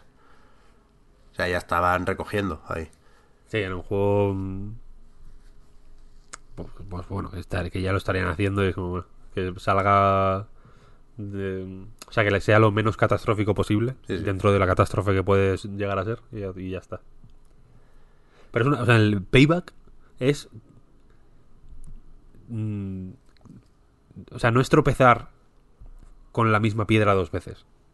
Es a sabiendas de que has tropezado ya con una piedra, con Need for Speed The Run, uno de los juegos más extremos que, se han publicado en la historia es buscar otra piedra activamente. ¿Sabes? No es un tropiezo, es una. Es un. Es autolesión. No, es. Nadie al volante, o sea. Es un movimiento. No, no, no, Alguien al volante, un loco. Alguien que está buscando activamente chocarse. No, ¿Sabes? Alguien que, que, quiere provocar un accidente. Una cosa muy, muy, muy jodida. en ese momento hizo mucho más ruido el Battlefront 2, ¿no? Porque era Star Wars y, era un género mucho más llamativo y, había más gente mirando, ¿no? Pero el payback yo creo que fue un, o sea, un desastre más grave incluso y, y, la esta época, este bache del que Electronic Arts yo creo que no ha acabado de salir, Need for Speed lo ejemplifica como nadie. Mejor que Battlefield, mejor que Battlefront, mejor que que Titanfall, mejor que Mass Effect Andromeda. O sea, lo que han hecho con Need for Speed, lo, lo, los seguros que estaban de la apuesta por la franquicia hasta el punto de hacer la puta película con Aaron Paul y compañía y, el despropósito que, que estaban haciendo ahí con desarrollos cada vez más trambólicos, única y exclusivamente por querer parecerse, pero no mucho, a Fast and Furious. Y mientras tanto, pues está ahí Microsoft con un estudio sensato como es Playground Games diciendo, pues vamos a hacer un buen arcade de coches, ¿no? Y lo demás vendrá solo. Y ahora mismo es impensable que Forza, o sea, que Need for Speed se ponga a la altura de Forza Horizon. Ahí tiene trabajo, criterio, pero para rato. Pero para rato, sí, sí. Pero digo que Playground ha encontrado una forma de monetizarlo, entre comillas, a largo plazo, ¿no? De, darle vida, de, que sea un juego que esté activo. Porque el Forza Horizon 4, joder, eh, igual no puedes estar jugando todos los días 5 horas y, que todo sea nuevo.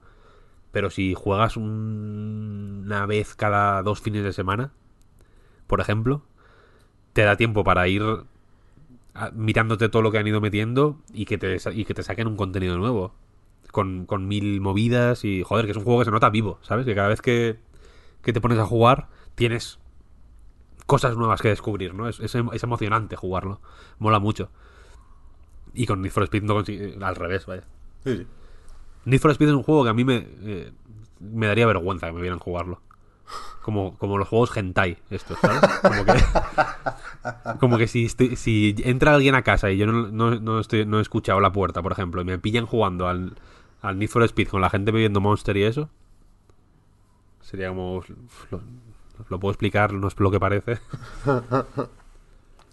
Sí, sí. A ver, ojalá, ¿eh? es que esto ya lo hemos repetido alguna vez, vaya, pero es que Electronic Arts está en un momento creativo tan pésimo, pésimo realmente. Hay una tensión, yo noto tensión en Electronic Arts entre, entre la gente creativa, que es la que tiene que hacer los juegos al final, ¿no? Y que, y que entiendo que les gustaría empujar hacia una dirección y otra parte de la compañía que es, entiendo, la que se encarga del desarrollo de negocio, etcétera, que que pues intentarán tirar hacia otro. Y noto, y esa tensión yo creo que se nota en los juegos. Joder, ya ves. Que son un, un pues en fin, van como pollos sin cabeza, realmente. O sea, yo creo que las únicas personas en el mundo que tienen más ganas de Next Gen que yo están todas en electrónicas. Fijo, claro, sí, sí. Necesitan pasar página a esta gente, pero como el puto comer. Porque madre mía, madre mía. Sí, sí, total. O sea, hay otra gente que, si le dicen que se, lo, que se va a 2021, igual hasta les das una alegría. ¿No? En plan, venga, relax. Pues así terminamos bien, tal. Yo entiendo que hay mucha peña ahora agobiada con, con la nueva generación, ¿no? Porque van a sacar juegos ahora, porque es... Porque igual no saben si les renta más sacarlos ahora o o ya dejarlos para Play 5, que están con los sudores, en plan, con las fatiguitas, realmente. Pero Electronic Arts es que ya, ya están, ya lo han hecho todo. Ya están esperando. Realmente sí. Realmente sí. ¿Qué hacemos, Víctor? No hay muchas más noticias. ¿Comentamos algún juego y dejamos tiempo para preguntitas? Sí, sí, sí. Yo básicamente he estado jugando al Dreams estos días. ¿Y qué tal? Eh, que, sale hoy en el momento de grabar, pero si tenías el acceso anticipado, pues eso te daba derecho a otro acceso anticipado, que era el de jugar al juego completo eh, tres días antes. Eh, básicamente he probado, bueno, he jugado entera la, la campaña, no sé cuántas comillas hay que meterle ahí, ese sueño de art, que es, bueno, la, experiencia con la que Media Molecule presenta las posibilidades de Dreams, que por si había alguna duda, son muchas. Y, y bueno, he dado unas pocas vueltas por, por las creaciones de la comunidad, que son las que se habían ido apilando o preparando durante ese acceso anticipado, pero todavía no he hecho el, el tutorial, todavía no me he puesto a crear, que es lo que me falta y, y creo que es importante, pero no, no he encontrado momento porque en ese acceso anticipado sí me puse a escuchar las primeras clases, pero es lo típico que si lo quieres hacer, y lo quiero hacer, es mejor dedicarle un, un tiempo más o menos seguido, ¿no? Porque si, si, si haces unos pocos tutoriales cada semana, creo que es muy difícil aprender a hacer algo decente en Dreams. Pero bueno, vamos por partes. Creo que tiene sentido empezar por este sueño de Art, que es una historia sobre un músico de jazz, un contrabajista, eh, que, bueno, que, tiene un sueño que le permite reflexionar sobre una serie de problemas que ha generado al abandonar la banda y, y es una historia bastante bonita, bastante seria, aunque quizá no especialmente sorprendente, en la que van apareciendo pues temas relacionados no, no tanto con el proceso creativo como con la persona que crea, ¿no? Y aquí pues salen el orgullo, el síndrome del impostor, todo relacionado con la inspiración y con lo creativo está bien traído porque al final lo, que se busca es inspirar a toda una comunidad, ¿no? Y, y en ese sentido está guay, aunque tampoco es súper impactante. Yo, yo pensé que, que sería más fácil verlo como un juego indie, digamos, que, que, que, sería más o menos fácil sacarlo de Dreams. Y, y, no te creas, no, no creo que sea un problema, ¿eh? O sea, insisto, la razón de ser de esto es que, que, que la gente pueda ver qué hacen sus creadores con las herramientas que nos prestan a todos con Dreams, ¿no? Entonces hay un, un equilibrio ahí que, que, tiene que mantener el juego y que, que creo que lo hace bastante bien eso. Entonces, como la cosa va de sueños, pues se permite ser muy variado y muy... O sea, cada sueño es un tipo de juego distinto. No, o sea, es, todo del tirón. va como por, por escenas más que por pantallas, pero no... Tú no ves ningún menú si no quieres en ningún momento. Puedes consultar cómo está hecho el juego porque hay una serie de diagramas que se pueden consultar para todos los sueños de Dreams, ¿no? Pero ni siquiera hay tiempos de carga muy evidentes. Hay, o sea, hay momentos en los que sabes que se está cargando la cosa porque hay chispitas o hay un fundido a negro un poco largo, pero, pero se juega del tirón, ¿eh? De hecho, la descripción de el sueño como unidad mínima de creación en Dreams, la descripción dice que, que esto tiene la duración de una película y entiendo que insinúan que se debe consumir como tal, ¿no? Que es, es lo suyo hacerlo del tirón, vaya, yo estuve dos horas. Ah, vale, y, y es eso, es, o sea, es una mezcla de géneros pero pero tú no, seleccionas a qué vas a jugar dentro del juego, ¿no? Simplemente pasas pues de la aventura gráfica a las plataformas o al momento juego de naves por orden y, y cuando toca. Entonces, visualmente es, increíble. O sea, el, renderizado, la, la, textura, lo que tiene de onírico Dreams a nivel visual, es una cosa increíble, vaya, si en el tutorial si haces una puta pelota y le pones el esta especie de, pelo que tiene como esta textura de, de, pincelada de alguna forma eh, es que queda bien todo todo todo todo queda bien en Dreams y, y si sabes usarlo y le dedicas un tiempo como han hecho en Media Molecule con este sueño de art la verdad es que el resultado es súper súper súper impactante y y a partir de aquí, pues eso, la mezcla de géneros te lleva un poco por, por, todas partes. Y estamos en eso de que pues el plataformeo no es Mario Odyssey, aunque creo que los sigue habiendo un pelín más de inercia de lo que a mí me gustaría, sigue siendo todo necesariamente muy de físicas y necesariamente poco a medida. no me, no me, he metido a trastear cómo funciona la aceleración al correr en Dreams, ¿eh? pero lo, digo desde el punto de vista de quien lo prueba. Pero en general, creo que está todo un poco mejor ajustado que en que el Little Big Planet.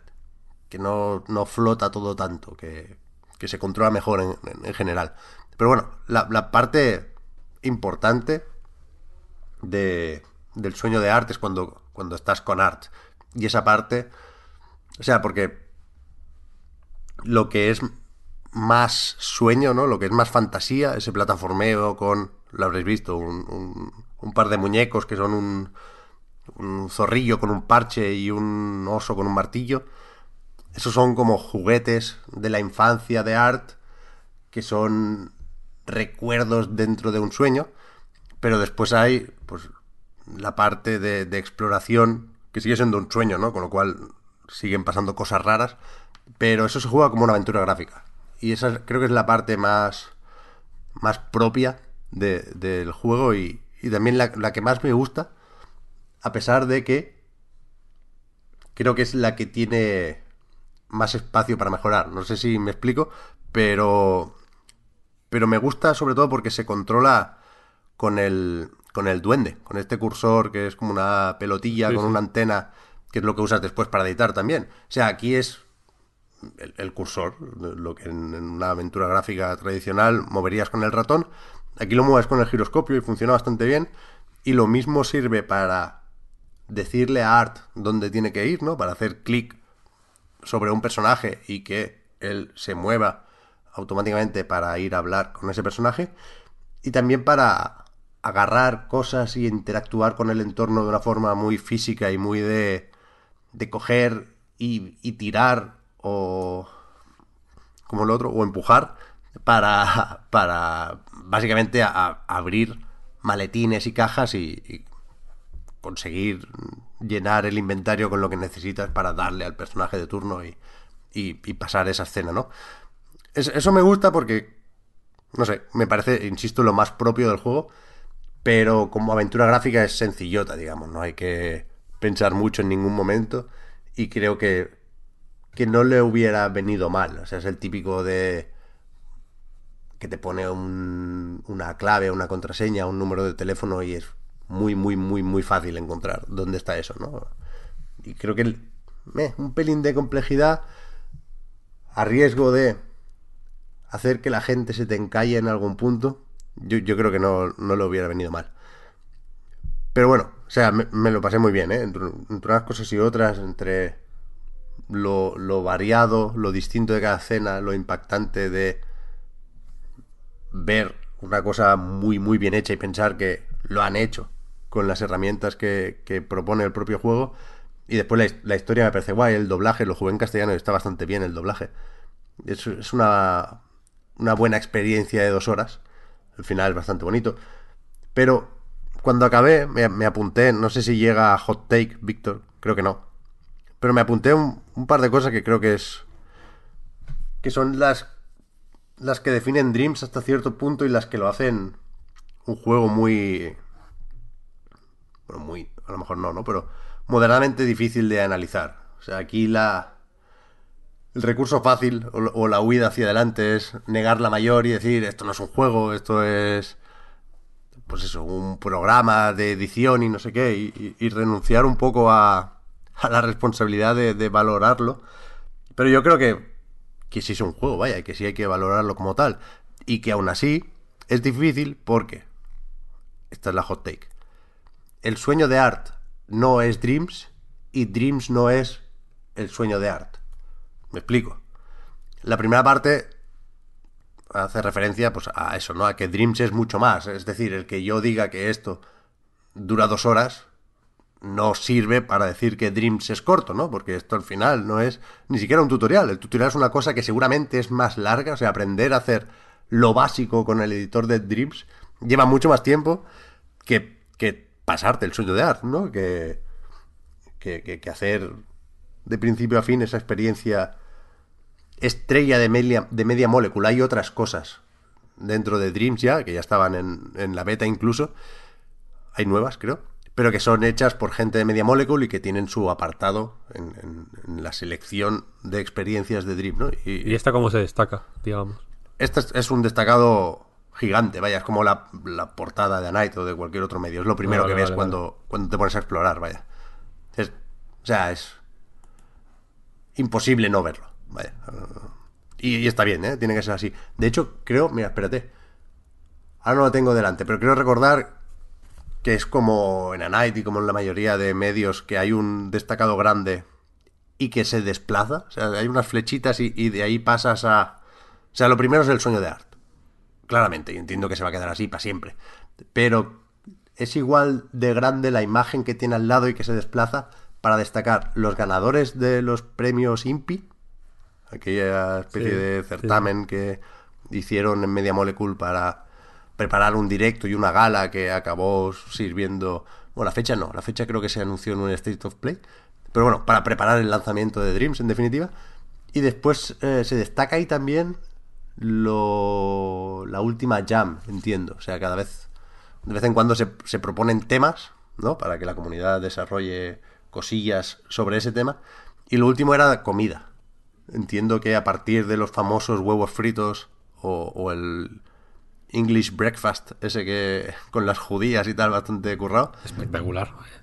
Y, claro, había, o sea, no sé si había algún juego ahí, pero había sobre todo galerías, es decir, la misma cosa, ¿no? Comida hecha con Dreams más o menos realista. El ganador de la Jam era un perrito caliente bastante bien hecho, con, con patatas fritas y Coca-Cola. Bastante guay. Eh, es un cuadro, vaya, no, no puedes hacer mucho más ahí.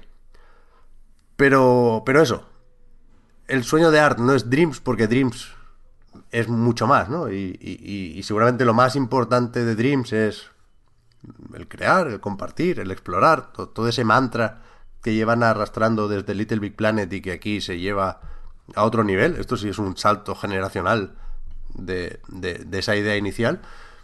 Pero, pero vamos, es una experiencia muy distinta. El, el estar jugando a una aventura gráfica y el o hacer una aventura gráfica o el picotear a ver qué juego es medio decente de, todo lo todas estas burbujitas con me gustas que hay aquí, ¿no? Y por eso Dreams no es el sueño de Art, porque no hay nada que se le acerque mínimamente hecho por la comunidad. Entonces, no sé hasta qué punto es un problema eso.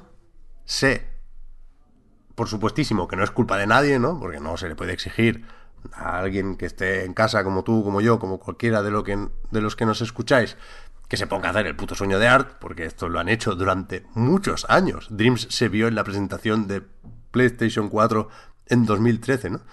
Eh, y, y desde hace mucho tiempo se llevan viendo imágenes de cosas que están en el sueño de Art definitivo, quiero decir, que que realmente han estado todo este tiempo, entre otras cosas, trabajando en esto. Pero claro, es que no es, no es representativo de nada. Es el, la forma definitiva de un sueño de Dream, sí, pero es que dudo mucho que dentro de cinco años haya en Dreams algo parecido al sueño de Art. O sea, el escenario ideal, ¿cuál sería? Que alguien tenga una idea muy buena y se junten cuatro o cinco amigos y hagan un proyecto colaborativo en Dreams, ¿no? Y a lo mejor, pues en vez de dos horas, es, algo de 20 minutos con una calidad similar. Joder, ojalá, ojalá. Yo creo que eso es lo máximo a lo que puede aspirar Dreams. Que es una puta chaladura, ¿eh? es el cielo. Eh, pero dudo que lo veamos, la verdad. Viendo cómo están las cosas ahora, viendo el... O sea, que se ha hecho el Early Access para que hubiera tiempo de, de cargar eh, esa ese cargador de, sueños, vaya, no, sé qué metáfora he hecho aquí, pero bueno, de, que la comunidad añada contenido a Dreams, que de eso se trata. O sea, hay, proyectos de varios meses aquí y, ni se le acercan. Vaya, es que, insisto, es normal, ¿eh? Pero no, no sé cómo de desalentador es esto. Vaya, no, no, no sé cómo de cuando lo ves en AliExpress y cuando te llega a casa es la experiencia de Dreams. Y. Insisto, ¿eh? Era lo esperable. O sea, nadie en su sano juicio podía pedirle al creador anónimo X que, que hiciera algo comparable al- a, lo que ha hecho Media Molecule. Pero, pero es, es definitorio de la experiencia. O sea, tien- tienes que venir aquí primero o queriendo hacer juegos y sabiendo que no lo vas a hacer tan bien como Media Molecule, pero aprendiendo, haciendo cosas mucho más contenidas, buscando el valor en la historia. Para mí, lo dije en el Early Access ya, ¿eh?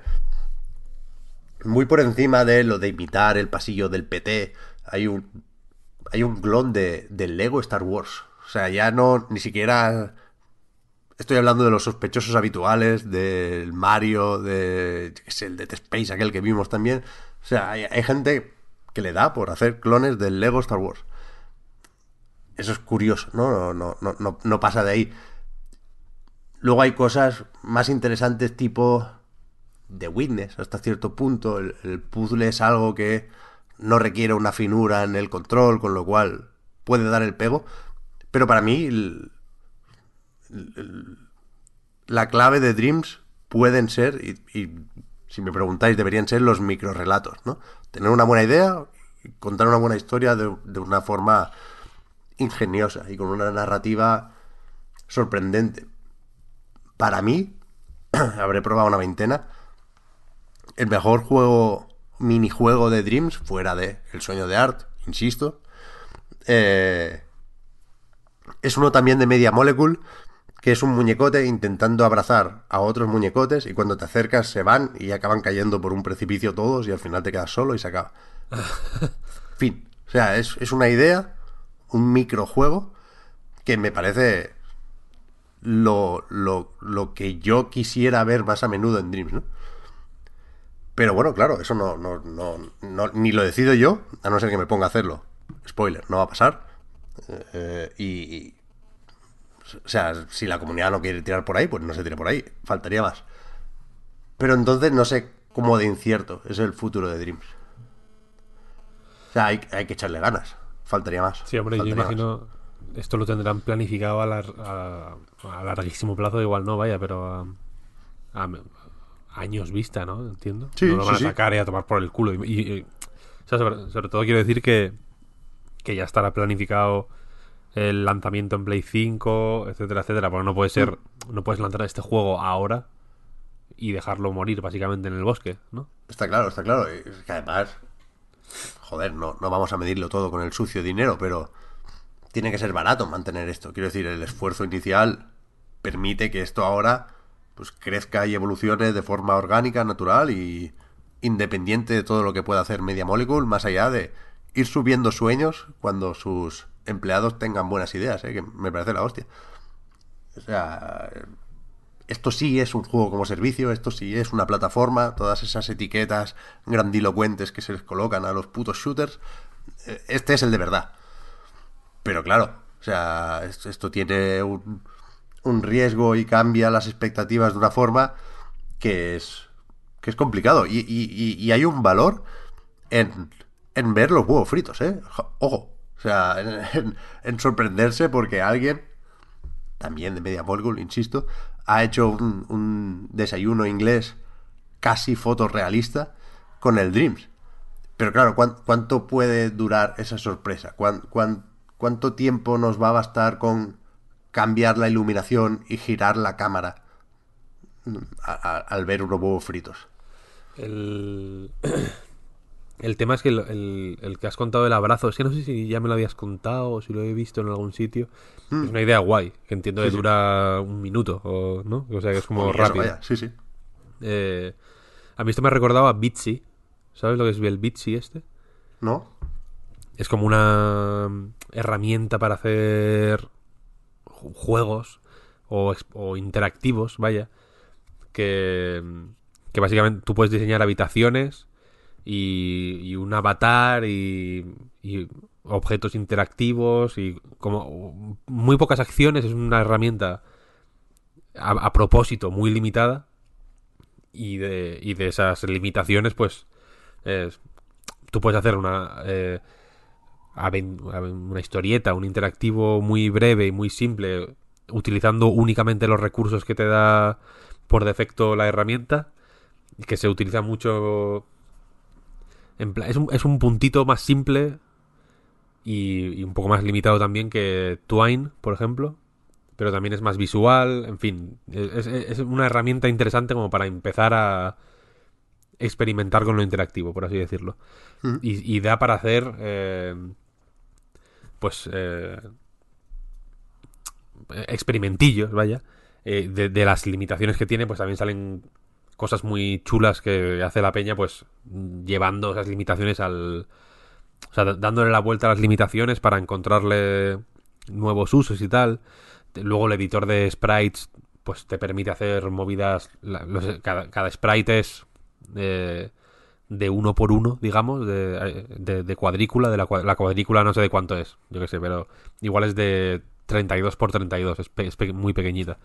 Pero hay peña que de pronto coge eh, y crea pues yo que sé 15 sprites y los junta como si fuera un puzzle para hacer como una figura súper tocha no en fin es una herramienta guay pero que es para cosas que duran un minuto o dos minutos que es pin pin pin Eh, y, y y que se hacen rapidísimo en plan que te pones una tarde y haces un, un Bitsy y está pensado para eso ese es el uso eh, óptimo de Bitsy y y cuando has comentado ese, he pensado, joder, Dreams podría funcionar muy guay para hacer cosas así. O para probar mecánicas especialmente raras en rápido, rápido, ¿sabes? Para abo- abocetar incluso, vaya ideas. Tienen, tienen que ser i- ideas. O sea, Sí, un juego no vas a hacer aquí, vaya, no, no. claro, tú- cualquier, cualquier cosa que sea una fórmula, un género, ya lo hemos visto en otro lado, lo hemos visto mejor desde hace una pila de años. O sea, la propia Media Molecule propone, por ejemplo, juegos de naves. No- y no hablo del- de la sección o del tramo en el sueño de arte, hablo de pues un, un juego pequeño de, de combates espaciales. Una mierda, me sabe mal decirlo, pero es que, pero es que así, o sea, lo pruebas y es, hostia, está currado, tiene mérito, pero como juego de naves, si lo comparo con las referencias que tengo yo en la cabeza de juegos de naves, es una mierda. Next. No, claro, claro, ¿No? por eso digo que, que cuando sale lo típico de Crash Bandicoot recreado en Dreams, ¿no? Yo no sé hasta qué punto la peña se imagina que, que se va a poder hacer el Crash Bandicoot 4 en, en el Dreams, Claro. ¿sabes lo que quiero decir? Cuando en realidad son cosas de, de que te pones una tarde, un par de horas en el Dreams y te juegas 10 cositas rápidas, pip, pip, pip, pip, contando con el tiempo que tardas en, buscarlas y tal. Y ya está. Sí, sí. Y claro, y y aquí, o sea, la responsabilidad es casi toda de la comunidad, ¿eh? Media Molecule puede, pues yo qué sé, proponer temas interesantes en las jams, tener preparado un sistema de filtros que, que existe ya para poder seleccionar o, o condicionar una búsqueda para que con suerte encuentres el, el resultado que esperas, ¿no? Pero al final la comunidad es la que, la que hace y la que vota. O sea, si, si esos juegos, esas ideas impactantes no se hacen, pues no existirán, evidentemente. Si se hacen, pero no se destacan, porque la comunidad no es lo que quiere, insisto, yo aquí no mando una mierda, eh, pues, pues no se verán, no, no, no, no será fácil descubrirlas. Entonces, pues bueno, es un, insisto, no descubro nada, ¿eh? pero la, idea creo que, que está clara, que esto es potenciar el concepto de Little Big Planet todo lo posible y tienes un editor mucho más potente, tienes un, una muestra, esa campaña, que a mí me parece mejor que las campañas de Little Big Planet, y tienes un potencial mucho mayor. Pero claro, también te arriesgas a que la diferencia entre lo que se puede hacer y lo que se hace, o lo que se acaba haciendo, pues sea mayor y sea más frustrante en ese sentido, ¿no? Para eso está, pues, pues bueno, truquitos como hacer que casi todo se vea de cojones. Que insisto, hay un valor incalculable en eso, ¿eh? Y, habrá quien, pues quien encuentre su experiencia de Dreams como eso, como persona que va picoteando, que, que, que se deja sorprender. Y es guay, no, no sé cuánto recorrido tiene esa forma de disfrutar de Dreams, pero desde luego se puede hacer y desde luego me quito el sombrero por el, hecho de que exista esa posibilidad, ¿no? Pero, pero es eso, habiendo tocado techo con la propuesta Little Big Planet, y perdonad que me repita tanto, pero es que aprovecho para decir que tiene también la idea de, de las burbujitas. Durante el sueño de Art, tú vas. Algunas están muy a la vista y, son casi imperdibles, otras están un poco escondidas a modo de coleccionable. Tú encuentras assets del juego, ¿no? Te aparece un robotico, pues tú puedes conseguir ese robotico para utilizarlo en tu minijuego. ¿no? Si, si eh, la idea es atajar, hacer que el recorrido entre lo que tienes en la cabeza y la construcción del sueño, pues si no lo quieres hacer muy, muy, muy a medida, sea lo más rápido posible. Entonces, eh, existe la posibilidad, y esto lo decide el, creador de cada sueño, de permitir que se remezclen tus sueños, es decir, que puedas importar una creación y cambiar al muñeco, cambiar el color, cambiar los objetivos y, con eso, ¿no? Hacer como un mod, diga, bueno, en realidad sí, hacer un mod de un sueño, y eso no se permite con el sueño de art, no, no, no puedes coger eh, un escenario, una habitación y, y, y meter tu idea ahí dentro, pero sí, sí acabas consiguiendo un montón de ases, ciento y pico, casi 200 cosas, pues eso, desde un personaje que a lo mejor tendrá incluso las animaciones ya hechas, no lo sé, Sí, no iba la verdad. Eso como para pillar scripts, por así decirlo. Ya, eso no lo sé. Pero si hay música, por ejemplo, si hay hojas, texturas, cosas. Entiendo que lo que hay que hacer sí o sí es acabar programando algo. Que, entiendo que es el, muro con el que nos vamos a chocar muchos, ¿eh? Pero, pero me gusta cómo está pensado el, el facilitar la creación sin, sin, sin que deje de ser parte del juego, esa creación, ¿no? Creo que es una, una idea, insisto, otra vez la misma palabra, vaya. Es una propuesta que, que es muy difícil imaginar cómo se podría hacer mejor. Pero es muy difícil imaginar también cuál va a ser su estado en, unos pocos meses.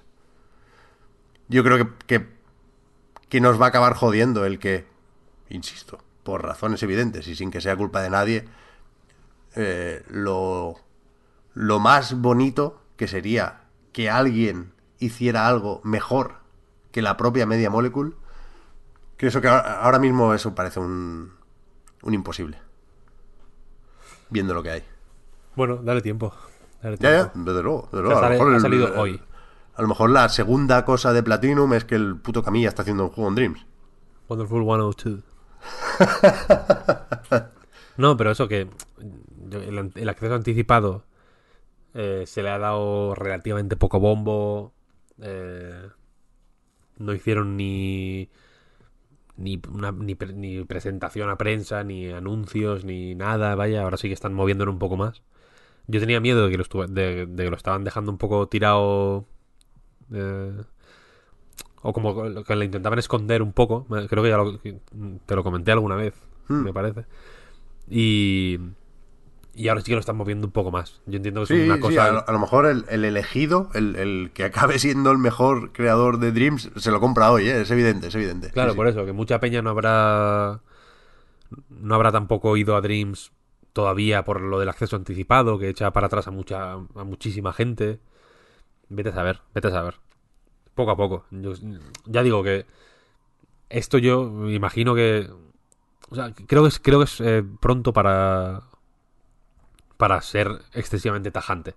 Por, por eso, porque. Esto yo creo que irá para. Dos, tres años vista. Mínimo. No, no sé. O sea, por, por- sobre todo por eso, porque es que el- la- con la generación a puntito de terminar no creo que, que tengan la esperanza de, de que la peña se deje la Play 4 puesta para hacer Dreams, ¿sabes? Ya. No, y faltan cosas y se pueden añ- añadir más cosas. De hecho, Claro, claro. No sé qué pasa con lo de la realidad virtual. Debería existir algo de realidad Es virtual verdad. en Dreams. Es Creo que no existe todavía. Es cierto. A lo mejor se lo dejan para Play 5, vete a saber. y que, y que mm, cosas como los impis, aunque igual... Bueno, de- mm, iba a decir de, de escala más reducida, pero bueno, los impi tampoco fueron los Oscar, quiero decir. No, se puede hacer anualmente. Fácil, Sí, fácil, pero fácil. incluso, yo qué sé, trimestralmente. Que tú antes decías que la responsabilidad de, nutrir, digamos, a Dreams de contenido es toda de la comunidad. pero en realidad eh, hay una parte de, de responsabilidad ahí, quizá no tanto directa, pero sí indirecta, de motivar a la peña de Media Molecule. Sí, sí, sí, 100%. Pues sí, si no lo he dicho, se me ha olvidado, ¿eh? Pero, entiendo pero, que un- pero hay que tutelar ahí, sin duda. Sí, sí, o sea, publicando contenido para dar ideas, digamos, o, o sugerencias de presentación, por así decirlo. Y sí que has comentado lo de la labor editorial, digamos, de Media Molecule, pero también hay una parte, yo creo, de dinamizar, por usar así un término un poco bullshit de, de, marketing, pero bueno, que es verdad, dinamizar, pues yo que sé, ofreciendo algún tipo de incentivo que no tiene que ser premios en metálico, yo que sé, puede ser pues eh, aparecer en un vídeo eh, de, cosas más destacadas, no sé, crear, yo creo que le iría bien pues eh, terminar de ser una plataforma ofreciendo también un poco contenido sobre Dreams en Dreams, in- incluso, vaya. Sí, sí. No sé cómo pueden hacerlo, pero, pero seguro que lo tienen pensado, vaya, lo que decías. Y hay, que tutelar y hay que incentivar. Y esto se, se hace de muchísimas formas en Dreams, ¿eh? Ojo. Eh, Explícitas y no tan explícitas. O sea, el, el simple hecho de que se vea así de bien, entiendo que, que es algo que puede animar a mucha gente a, a crear cosas en Dreams. Y después está, por ejemplo, el, los ánimos que te da el, el monólogo inicial. Sí, claro, esto ya lo hablé, porque la mierda del Early Access es que diluye el impacto, ¿no? Pero Dreams es, desde luego, abrumador por la cantidad de cosas que se pueden hacer, por... O sea, hacer como sinónimo de crear o de probar, ¿no? La- la- las dos partes del menú. Y, y, y ya lo comenté, pero es que es la hostia. Al verlo ahora de nuevo me he vuelto a casi emocionar. Hay un monólogo inicial que hace un poco de tutorial muy básico sobre los controles también, que, que es, eh, es perfecto. O sea, como tal, hace unas metáforas muy evidentes sobre el, eso, el bloqueo con un muro que luego lo derrumbas y con las ideas que posees una bombilla. Y eso Sí, es guay, es guay, es guay, eso lo he jugado yo, sí. fantástico. O sea, increíble. El, discurso y todo es la hostia. O sea, esta gente sabe motivar a su comunidad, desde luego. Así que, que, joder, a tope. O sea, yo os animo a todos los que seáis mínimamente creativos y los que creáis que podéis hacer algo guay en Dreams, a que lo hagáis, porque es que es, o sea, es impepinable que se puede hacer. Es difícil, pero se puede. Pues guay, si quieres pasamos a a leer pregunticas después de este momento de exaltación de la creatividad. Sí, vamos a leer un par, porque al final, evidentemente, no ha quedado tan corto como pensábamos. Pero, pero mm, sí. Hoy, como lo hemos hecho con Twitter también, ¿no? Al final, el Ask Con Twitter. le, le dan por, por saco ya un poco. El ask lo voy a borrar. Lo anuncio aquí, lo voy a el- eliminar. Es que la ruina, ¿eh? Sí, sí, sí. Así que, o sea, a partir de ahora, si hay un ask.fm barra a Night Games po- por el mundo, no somos nosotros. Lo estamos eliminando. Porque si de pronto alguien lo. Imagínate que alguien se lo registra y empieza a poner barbaridades. Ya. Nos meten en un lío, ¿eh? Vale. No lo voy a borrar, venga, lo voy a dejar como. Voy a ver si se puede ocultar alguna historia que nos la lían. Ya me registré el Instagram por si acaso. Eh, no lo había pensado, no hay Instagram de Night. no, no, no. Y ni lo va a ver. Ya, te- ya sé. Bueno, nunca digas nunca jamás porque luego me, me caliento mucho hablando. Eh, pero bueno. Pues mira, Marta Trivi pregunta, ¿a qué compañera majérrima echáis más de menos hoy? es a ella, efectivamente. Marta Trivi, Luego todo duda, esto ha desembocado en, en pues, un usuario o usuaria Dynamax Ballestorm, parece, es un nombre Dynamax, parece bastante neutro, eh, que ha puesto un meme que es una, un embalse, digamos. La pared del embalse pone Marta Trivi. El, la, la parte de abajo del embalse pone tiempo del podcast reload. Y, y el, el agua para la que Marta Trivi es eh, barrera pone la Next Gen, Bayonetta 3, Kojima, Final Fantasy Remake, Hot Takes de cabalgatas, E3, Platinum Games, Sekiro. Hot take de cabalgatas, ¿eh? Eso marcó mucho. Es verdad. Más de lo que yo esperaba, la verdad. Hostia, del E3 no hemos hablado, pero porque hemos descartado el tema de Geoff Keighley, pero se podía. Sí, sí, sí, se podía. No es malo el tema, el- o sea, el, el meme de la presa, ¿eh? No, es bueno, es bueno. Yo lo descubrí con. Bueno, en- en un meme en el que. O en una versión en la que la presa hacía de muro de contención para la broma de Sam Valentín.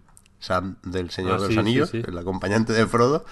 Y, y el embalse, digamos, era, era hoy, claro, era el día de San Valentín. Hay Y muchos, Hay mucho de eso y es, es fabuloso. hay muchos, no, hay muchos de Sam Valentín. Sí, sí, sí, sí, sí. Ahora, hay uno de Sam Porter Bridges. Hostia. Sam Valentín. Sale como cargado ahí a, a saco. A ver si me eh. paso. es- lo- voy a buscarlo utilizando control F directamente. Porque alguien. No, no era, no era una respuesta a las preguntas. Alguien nos ha mencionado de, de forma aleatoria, por lo que estoy viendo. Eh, efectivamente. Mr. Calo pone Víctor, acábate el Death Stranding, primer aviso. No me apetece, no me apetece. Estoy. tengo cuando me pase el, Hol- el Hollow Knight. Igual. Eh, vamos a ver. Eh, mira, Milindrix pregunta. Eh, ¿Notáis que sois peores jugando, entre paréntesis, reflejos y eso, al cumplir años?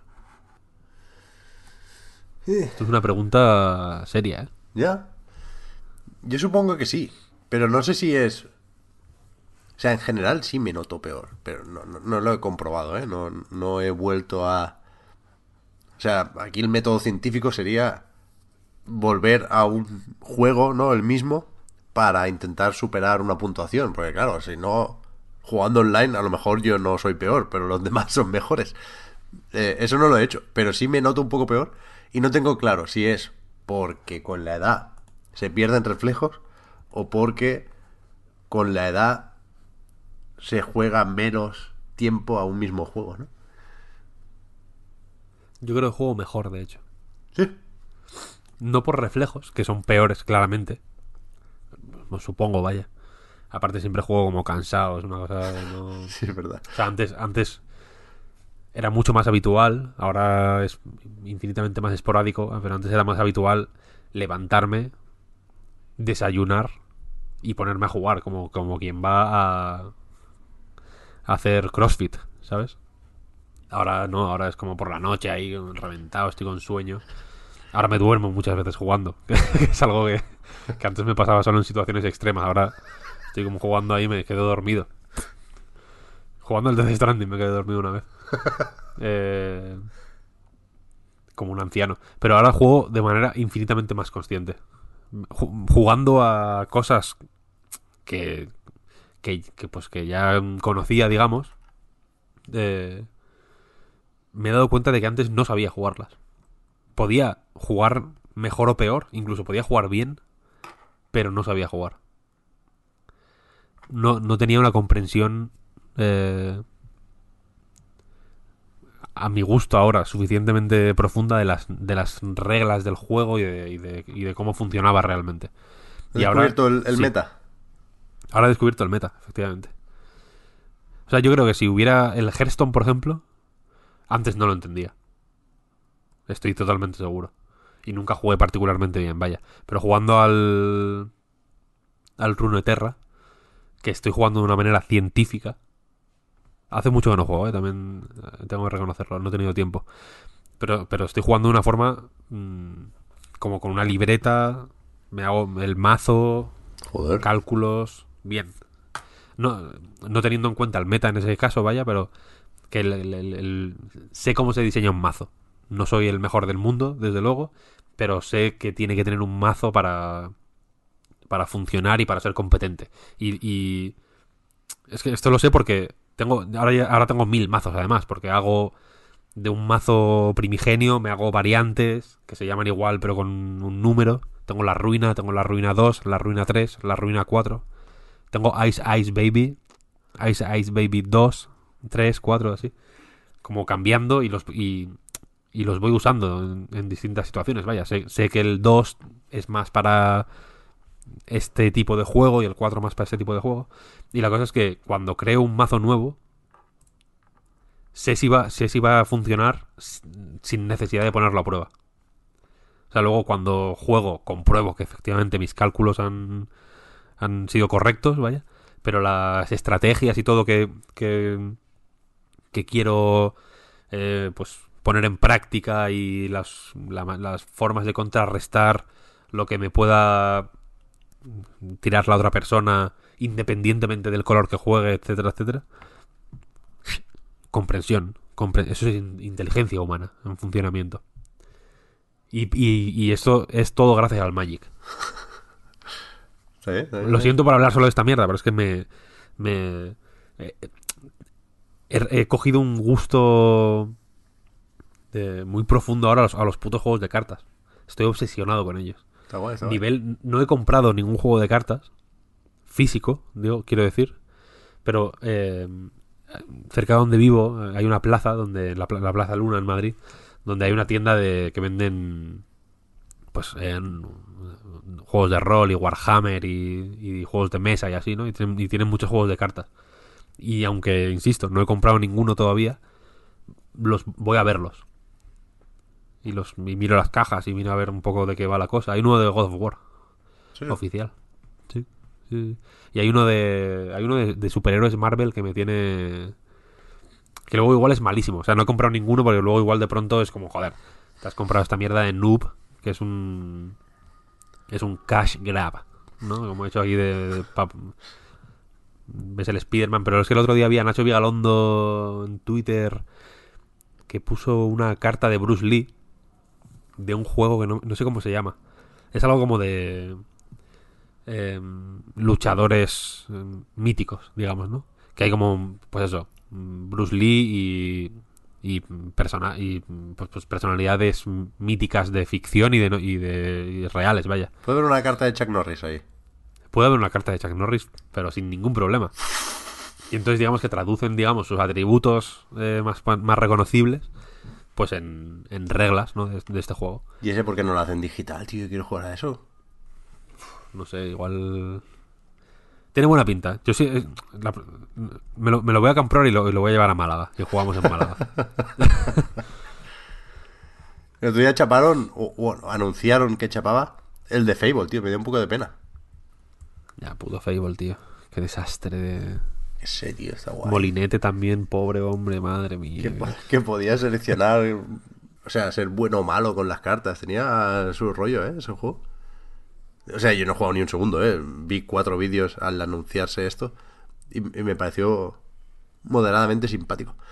Pero es verdad, volviendo a esto de los reflejos y hostias, no, no lo había pensado nunca en serio, pero, pero es cierto que, joder, antes era muy fácil y muy bonito fliparse o sea, ganabas a dos colegas y, te creías el rey del mambo y, era, era guay eso. Yo con, el Soul Calibur, por ejemplo, con Mitsurugi, era... o creía ser Goku Ultra Instinct y, y creía que podía ganar a cualquier persona con los ojos cerrados. Pero seguramente si hubiera online en ese momento, me, me, pintaría en la cara todo el rato. O sea. Ya, puede ser. Ahora es mucho más fácil desmotivarse jugando, ¿eh? Ya. No, y yo por eso igual me gustan los juegos de cartas y los de puzzles y los de em, estrategia por turnos, etcétera, ¿no? Porque reflejos cero. No hace, no hace falta. ¿Sabes? No hace falta pensar excesivamente rápido. ahí, están los putos bots del Fortnite, Es, un tema ese. No, pero yo que sé, al Icaruga yo antes jugaba bastante bien no era la hostia, pero yo que sé, ese más más, que es la, la el rango máximo que puedes conseguir en, en, una, en una pantalla, me lo hacía en la primera y en la segunda. Son cinco. Está bien, el juego de la segunda es bastante complicado. Nada más empezar ya con los avioncitos, ahí tela. La segunda es muy jodida. La mierda de los aviones de la segunda pantalla del principio O sea, igual me la repetí 70.000 millones de veces, ¿eh? te lo juro, hasta hacerla perfecta, que era un ballet auténtico. Y bueno, y el resto de la pantalla, con que es la de las cajas, para quien no lo tenga así en mente, que es como una fábrica, por así decirlo. Eh, ahí hay que manejar de puta madre el, el, el disparo este teledirigido y todo, vaya, o sea, es, es, es muy complicado. Y luego ya la tercera me hacía, yo qué sé, ah, igual. Pero que jugaba bastante bien. Y ahora soy un paquetón, pero que, que te mueres, ¿eh? es una cosa patética. No quedó malo ese juego, ¿eh? Está bastante bien. Ahora me, me compré. Hace tiempo, me ha llegado ahora. El Downwell de Switch. De espe- Special. Uh, el físico. Sí, en físico. ¿Cómo se llama? Special Reserve. Special Reserve, sí. Esto, la caja es muy bonita, la tengo aquí al lado. Era un perrete. Eh, que viene con el flip, el flip grip este. Y he redescubierto la vida. es, es- es increíble como un cachito de plástico puede ser tan... Puede dar tanta alegría. Buah, ya ves. Esa es la típica mierda que, que cualquiera con una impresora 3D, como el amigo Haruquilla ahora, debería imprimirse, ¿eh? Sí, sí. To- to- Total, total. Y, me mola porque es, suficientemente excéntrico como para que no puede ser... Esto no puede ser oficial. Nintendo no puede hacer esto. Por mil motivos, vaya. Se, ve, se palpa. Pero... Pero... es- Está suficientemente, suficientemente bien pensado y diseñado y todo como para que sea elegante y bien. Un accesorio de 10 para mi gusto. Luego, el amigo Milindrix.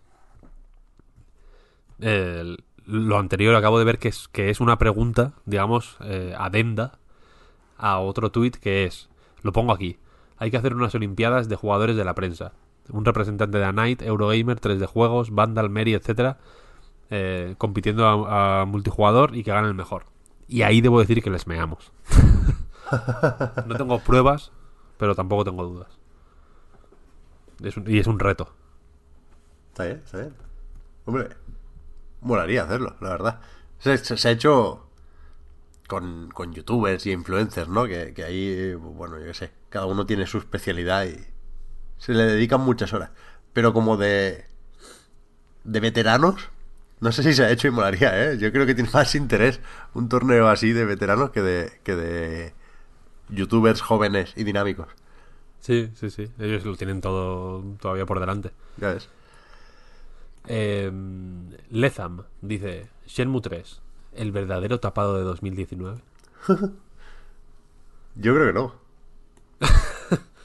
Yo lo, mira, el otro día estaba haciendo. Ahora estoy intentando desapegarme de los, de los juegos que tengo instalados. A mí me gusta tener todo instalado. En, hasta hace poco igual tenía instalados de- en Steam 300 juegos, sin exagerar. O sea, una cosa masiva. Sin ningún tipo de sentido. En la Switch tengo, yo qué sé, mm, 150 juegos instalados. Bueno, no creo, tantos no. Pero bueno, tengo una SD eh, masiva, acojonante. Tengo mil. Como que no me, me gusta tener la consola siempre petada. Y estoy intentando eh, desapegarme un poco de los juegos. Y estaba haciendo espacio para Bayonetta y Vanquish, precisamente, en la Play 4. Y, y ahora lo que hago es borrar todo. No- apenas tengo juegos instalados.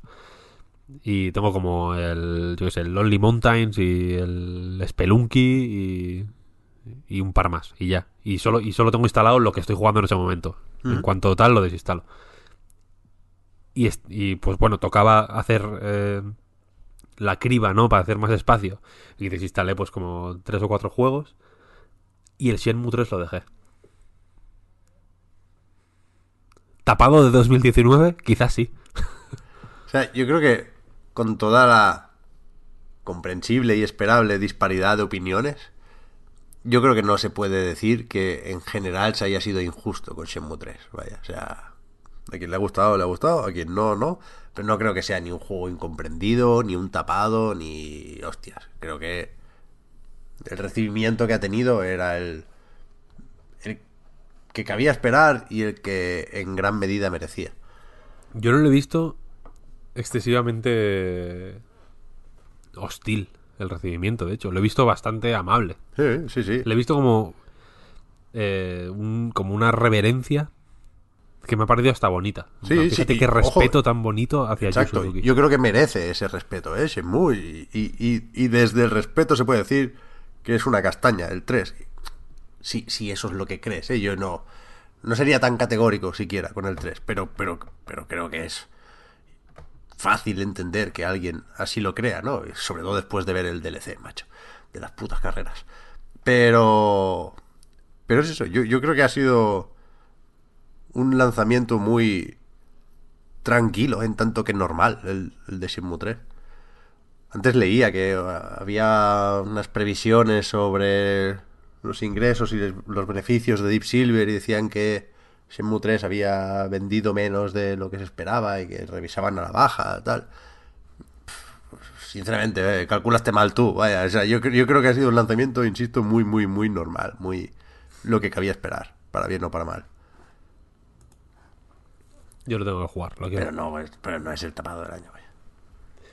Eh, Tuat dice: ¿No va siendo hora de estandarizar que los juegos te muestren las horas de cada partida? Joder. ¿No os molesta cuando un juego no os muestra las horas que lleváis en esa partida? Y no hablemos de los que te dejan una ranura o tres y no te dejan copiar directamente. Eso no lo entiendo, este final. Pero bueno, lo de las horas, que es el que es impepinable. eh, sí, por favor, ¿no? O sea, Bueno, ya no a nivel de ¿cuánto- juego, a nivel de, de consola, vaya. O sea, clic, bueno, dere- también, clic derecho y consultar las horas, vaya. Bueno, como en Steam. O sea, ni siquiera me entusiasma lo de la Switch, que es A mí me parece horrible. la que de lleva la Switch. el recuento ahí, pero se solo de los últimos y te dice un rato o más de 10 horas. No, no. 22,7, como hace Steam. O sea, eso tiene que ser estándar. Sí, sí, total, total. O sea, primero por, por, por, porque sí, porque uno quiere poder mirar eso. Y después porque si no, los juegos hacen lo que les da la puta gana. O sea, hay juegos que siguen contando cuando está en stand-by, que entiendo que eso es un bug, pero hay juegos que cuentan cuando está pausado. Pero ¿y qué me dices, Pep? no. Entonces, de- ¿sabes? ¿qué Hay que tener las Pep? mismas normas para todos los juegos. ¿Qué me dices, Pep, de los juegos que no cuentan? O sea, que cuando mueres, tú pon que llevas una hora, juegas media hora más, mueres, regresas al punto en el que estabas en una hora y esa media hora no te la cuenta. Son unos, son unos locos, porque se disparan en el pie, vaya, porque luego miran la partida y dicen, coño, me lo he pasado en cuatro horas, vaya mierda. Cuatro horas. Cuando las, las has echado nueve y media. Me pasó hace poco con uno que, que igual tardé sus 15 horitas en pasármelo, o sea, bastante bien. Y, y me ponía como 5.40. Están locos, que están locos, Víctor, que no saben, no saben, no saben lo que hacen. Sí, sí. Siguiente pregunta, venga. Charlotte Katakuri. Esta pregunta te va a dejar loco, ¿eh? Así que te recomiendo que te agarres a, a la silla. Los cereales, ¿con tenedor o con servilleta? Gracias. No puedo, no, ¿qué pasa aquí? No, no- no- no lo entiendo. No no- Un fallo en Matrix aquí de repente, ¿no? Sí, sí, no, no, como que se- como que le ha dado un ictus y ha escrito las palabras incorrectas totalmente, ¿no? Mientras... El autocorrector o algo. Sí, sí, sí. sí. O sea, hacemos el esfuerzo de suponer que preguntaba Con tenedor o con cuchara o tenedor, que ya es, que ya es bastante preguntar. O sea, ya es jodido, ya, ya, es, ya es chungo, sí, sí, sí, sí, no, pero lo de la lo de la servilleta. Bueno, lo primero pe- pedimos eh, clarificación. Eh, y lo segundo, tú cómo comes los cereales. ¿Se pueden comer con tenedor? Estaba, estaba pensando, no sé, a lo mejor algún tipo de cereal. Yo hace mucho que no como cereales, joder, y debería, porque me gustan bastante, pero me gustan. Cambio, cambio de opinión con cierta frecuencia con los cereales. No, no tengo unos favoritos de toda la vida. O sea, si nos vamos a los de Kellogg's para saber más o menos de qué hablamos, lo que más he comido yo en mi vida son Smacks. Pero tengo épocas de Honey Loops, por ejemplo. Lo que no como nunca es chocolate. Ni Chocapic, ni Choco Crispy, ni hostia. Pero a veces como más miel y a veces como menos miel. Pero vamos, si- siempre con, con cuchara, vaya, que tenedor. Puede ser para, para, para que caiga la leche. ¿Sabes? Para que la, la leche moje los cereales, pero no, no te la comas. Para que haga de alguna forma Un poco colador. de colador. Sí, sí. Y luego ya al final te bebes la leche con ese saborcillo ahí. Tiene que estar ahí la cosa. ¿Y la servilleta? Ya no lo sé, no lo sé. Tiene que haber sido. Esto está con un teclado Android de esto que escriben lo que quieras. ¿O es un bot? Ya puede ser también. ¿No? De Cambridge Analytica.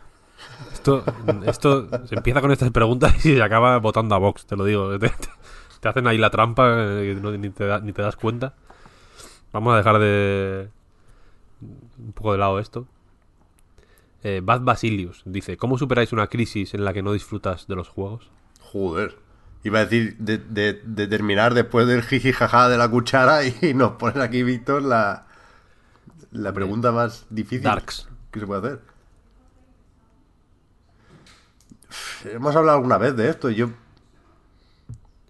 yo lo que recomiendo, y que es un lujo que aquí no nos podemos permitir, es no forzar.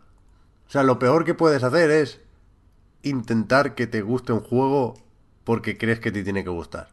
¿No? Si, si estás medio rayado con algo y viene el colega y te dice, oye, Death Stranding, puto Goti, te va a solucionar la vida, no sé qué, tú juegas dos horas, no te entra. Y hostia, es que lo, lo tenía en mi mente ya como el antídoto a mi crisis. No, no, si no lo es, no lo es. No, no hay que forzar. Sobre todo, eh, mira, el caso de Death Stranding, yo lo decidí dejar de lado a tiempo, yo creo. Porque, porque, puede que te guste en algún momento, en el futuro. ¿No? Pero, pero pues, efectivamente puede que no te esté entrando en ese momento. Cuando tienes una crisis, eh, desde luego no.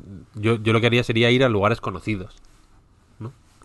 A juegos que, que de, de eficacia probada, por así decirlo. Y si incluso en ese momento no, no te enrolla la, la cosa, pon que tu juego favorito es Super Mario Bros. 3, por ejemplo, y juegas a Super Mario Bros. 3, que aparte es el juego más gustoso y más eh, fácil de jugar de la historia, y, no- y todavía no te enrolla, déjalo. O sea, no juegues durante un tiempo. ¿Sabes? Sí, sí, sí. Que no pasa nada. No pasa nada. O sea, lo, lo más fácil es que después vuelvas con más ganas y con energías renovadas. Esto pasa, joder. En, Sí, en sí, claro, todo, claro. con los juegos y con todo. Total. Así que eso, yo qué sé. Se vienen unos cuantos, ¿eh? Por fin, a partir de marzo, que nos pueden, nos pueden curar todos los males. Ya falta poco, mira, yo te voy a... Yo aparte, en estos próximos días voy a... Voy a jugar a varios juegos de los que no puedo hablar aún, pero de los que hablaré pronto. Fija, mira el line. Ahora, no puedes decirlo en alto, A ver. pero quiero que quiero que se capture tu live reaction. Pero hablamos de preview. Ah, mira. Yes, yes, yes. Claro, esto está bien. Te he visto Esto ya hombre, claro que está bien. te va dando, ¿no? Va Sí, sí, sí, dando está bien, está bien, está bien. chicha. No, no, que ah, todo, todo lo que han tenido de lentos enero y febrero, marzo y abril y mayo, Van a ser frenéticos. va a no, es ser que no- una puta locura. no vamos a poder parar. Y eso está bien, y eso está bien. Sí, está bien, sí. Así que eso. Vamos tirando, ¿no? Pues Mm, Sí, sí.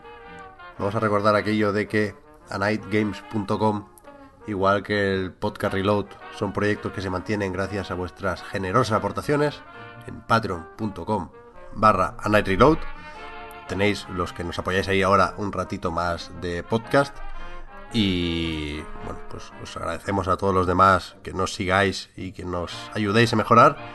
Y evidentemente, pues estos días os lo agradecemos un poquito más porque no podemos dejar de tener un recuerdo para nuestro compañero y amigo Fran Pinto, que estos días se cumple un año ya de su fallecimiento.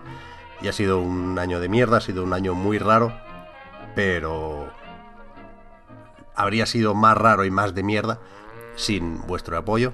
Así que estos días de reflexión tenemos que agradeceros todavía más lo, lo de que nos sigáis. Muchas gracias a todos, muchas gracias también a Víctor y A ti, hasta Pep, la a próxima. todo el mundo. Hasta luego. Chao, chao.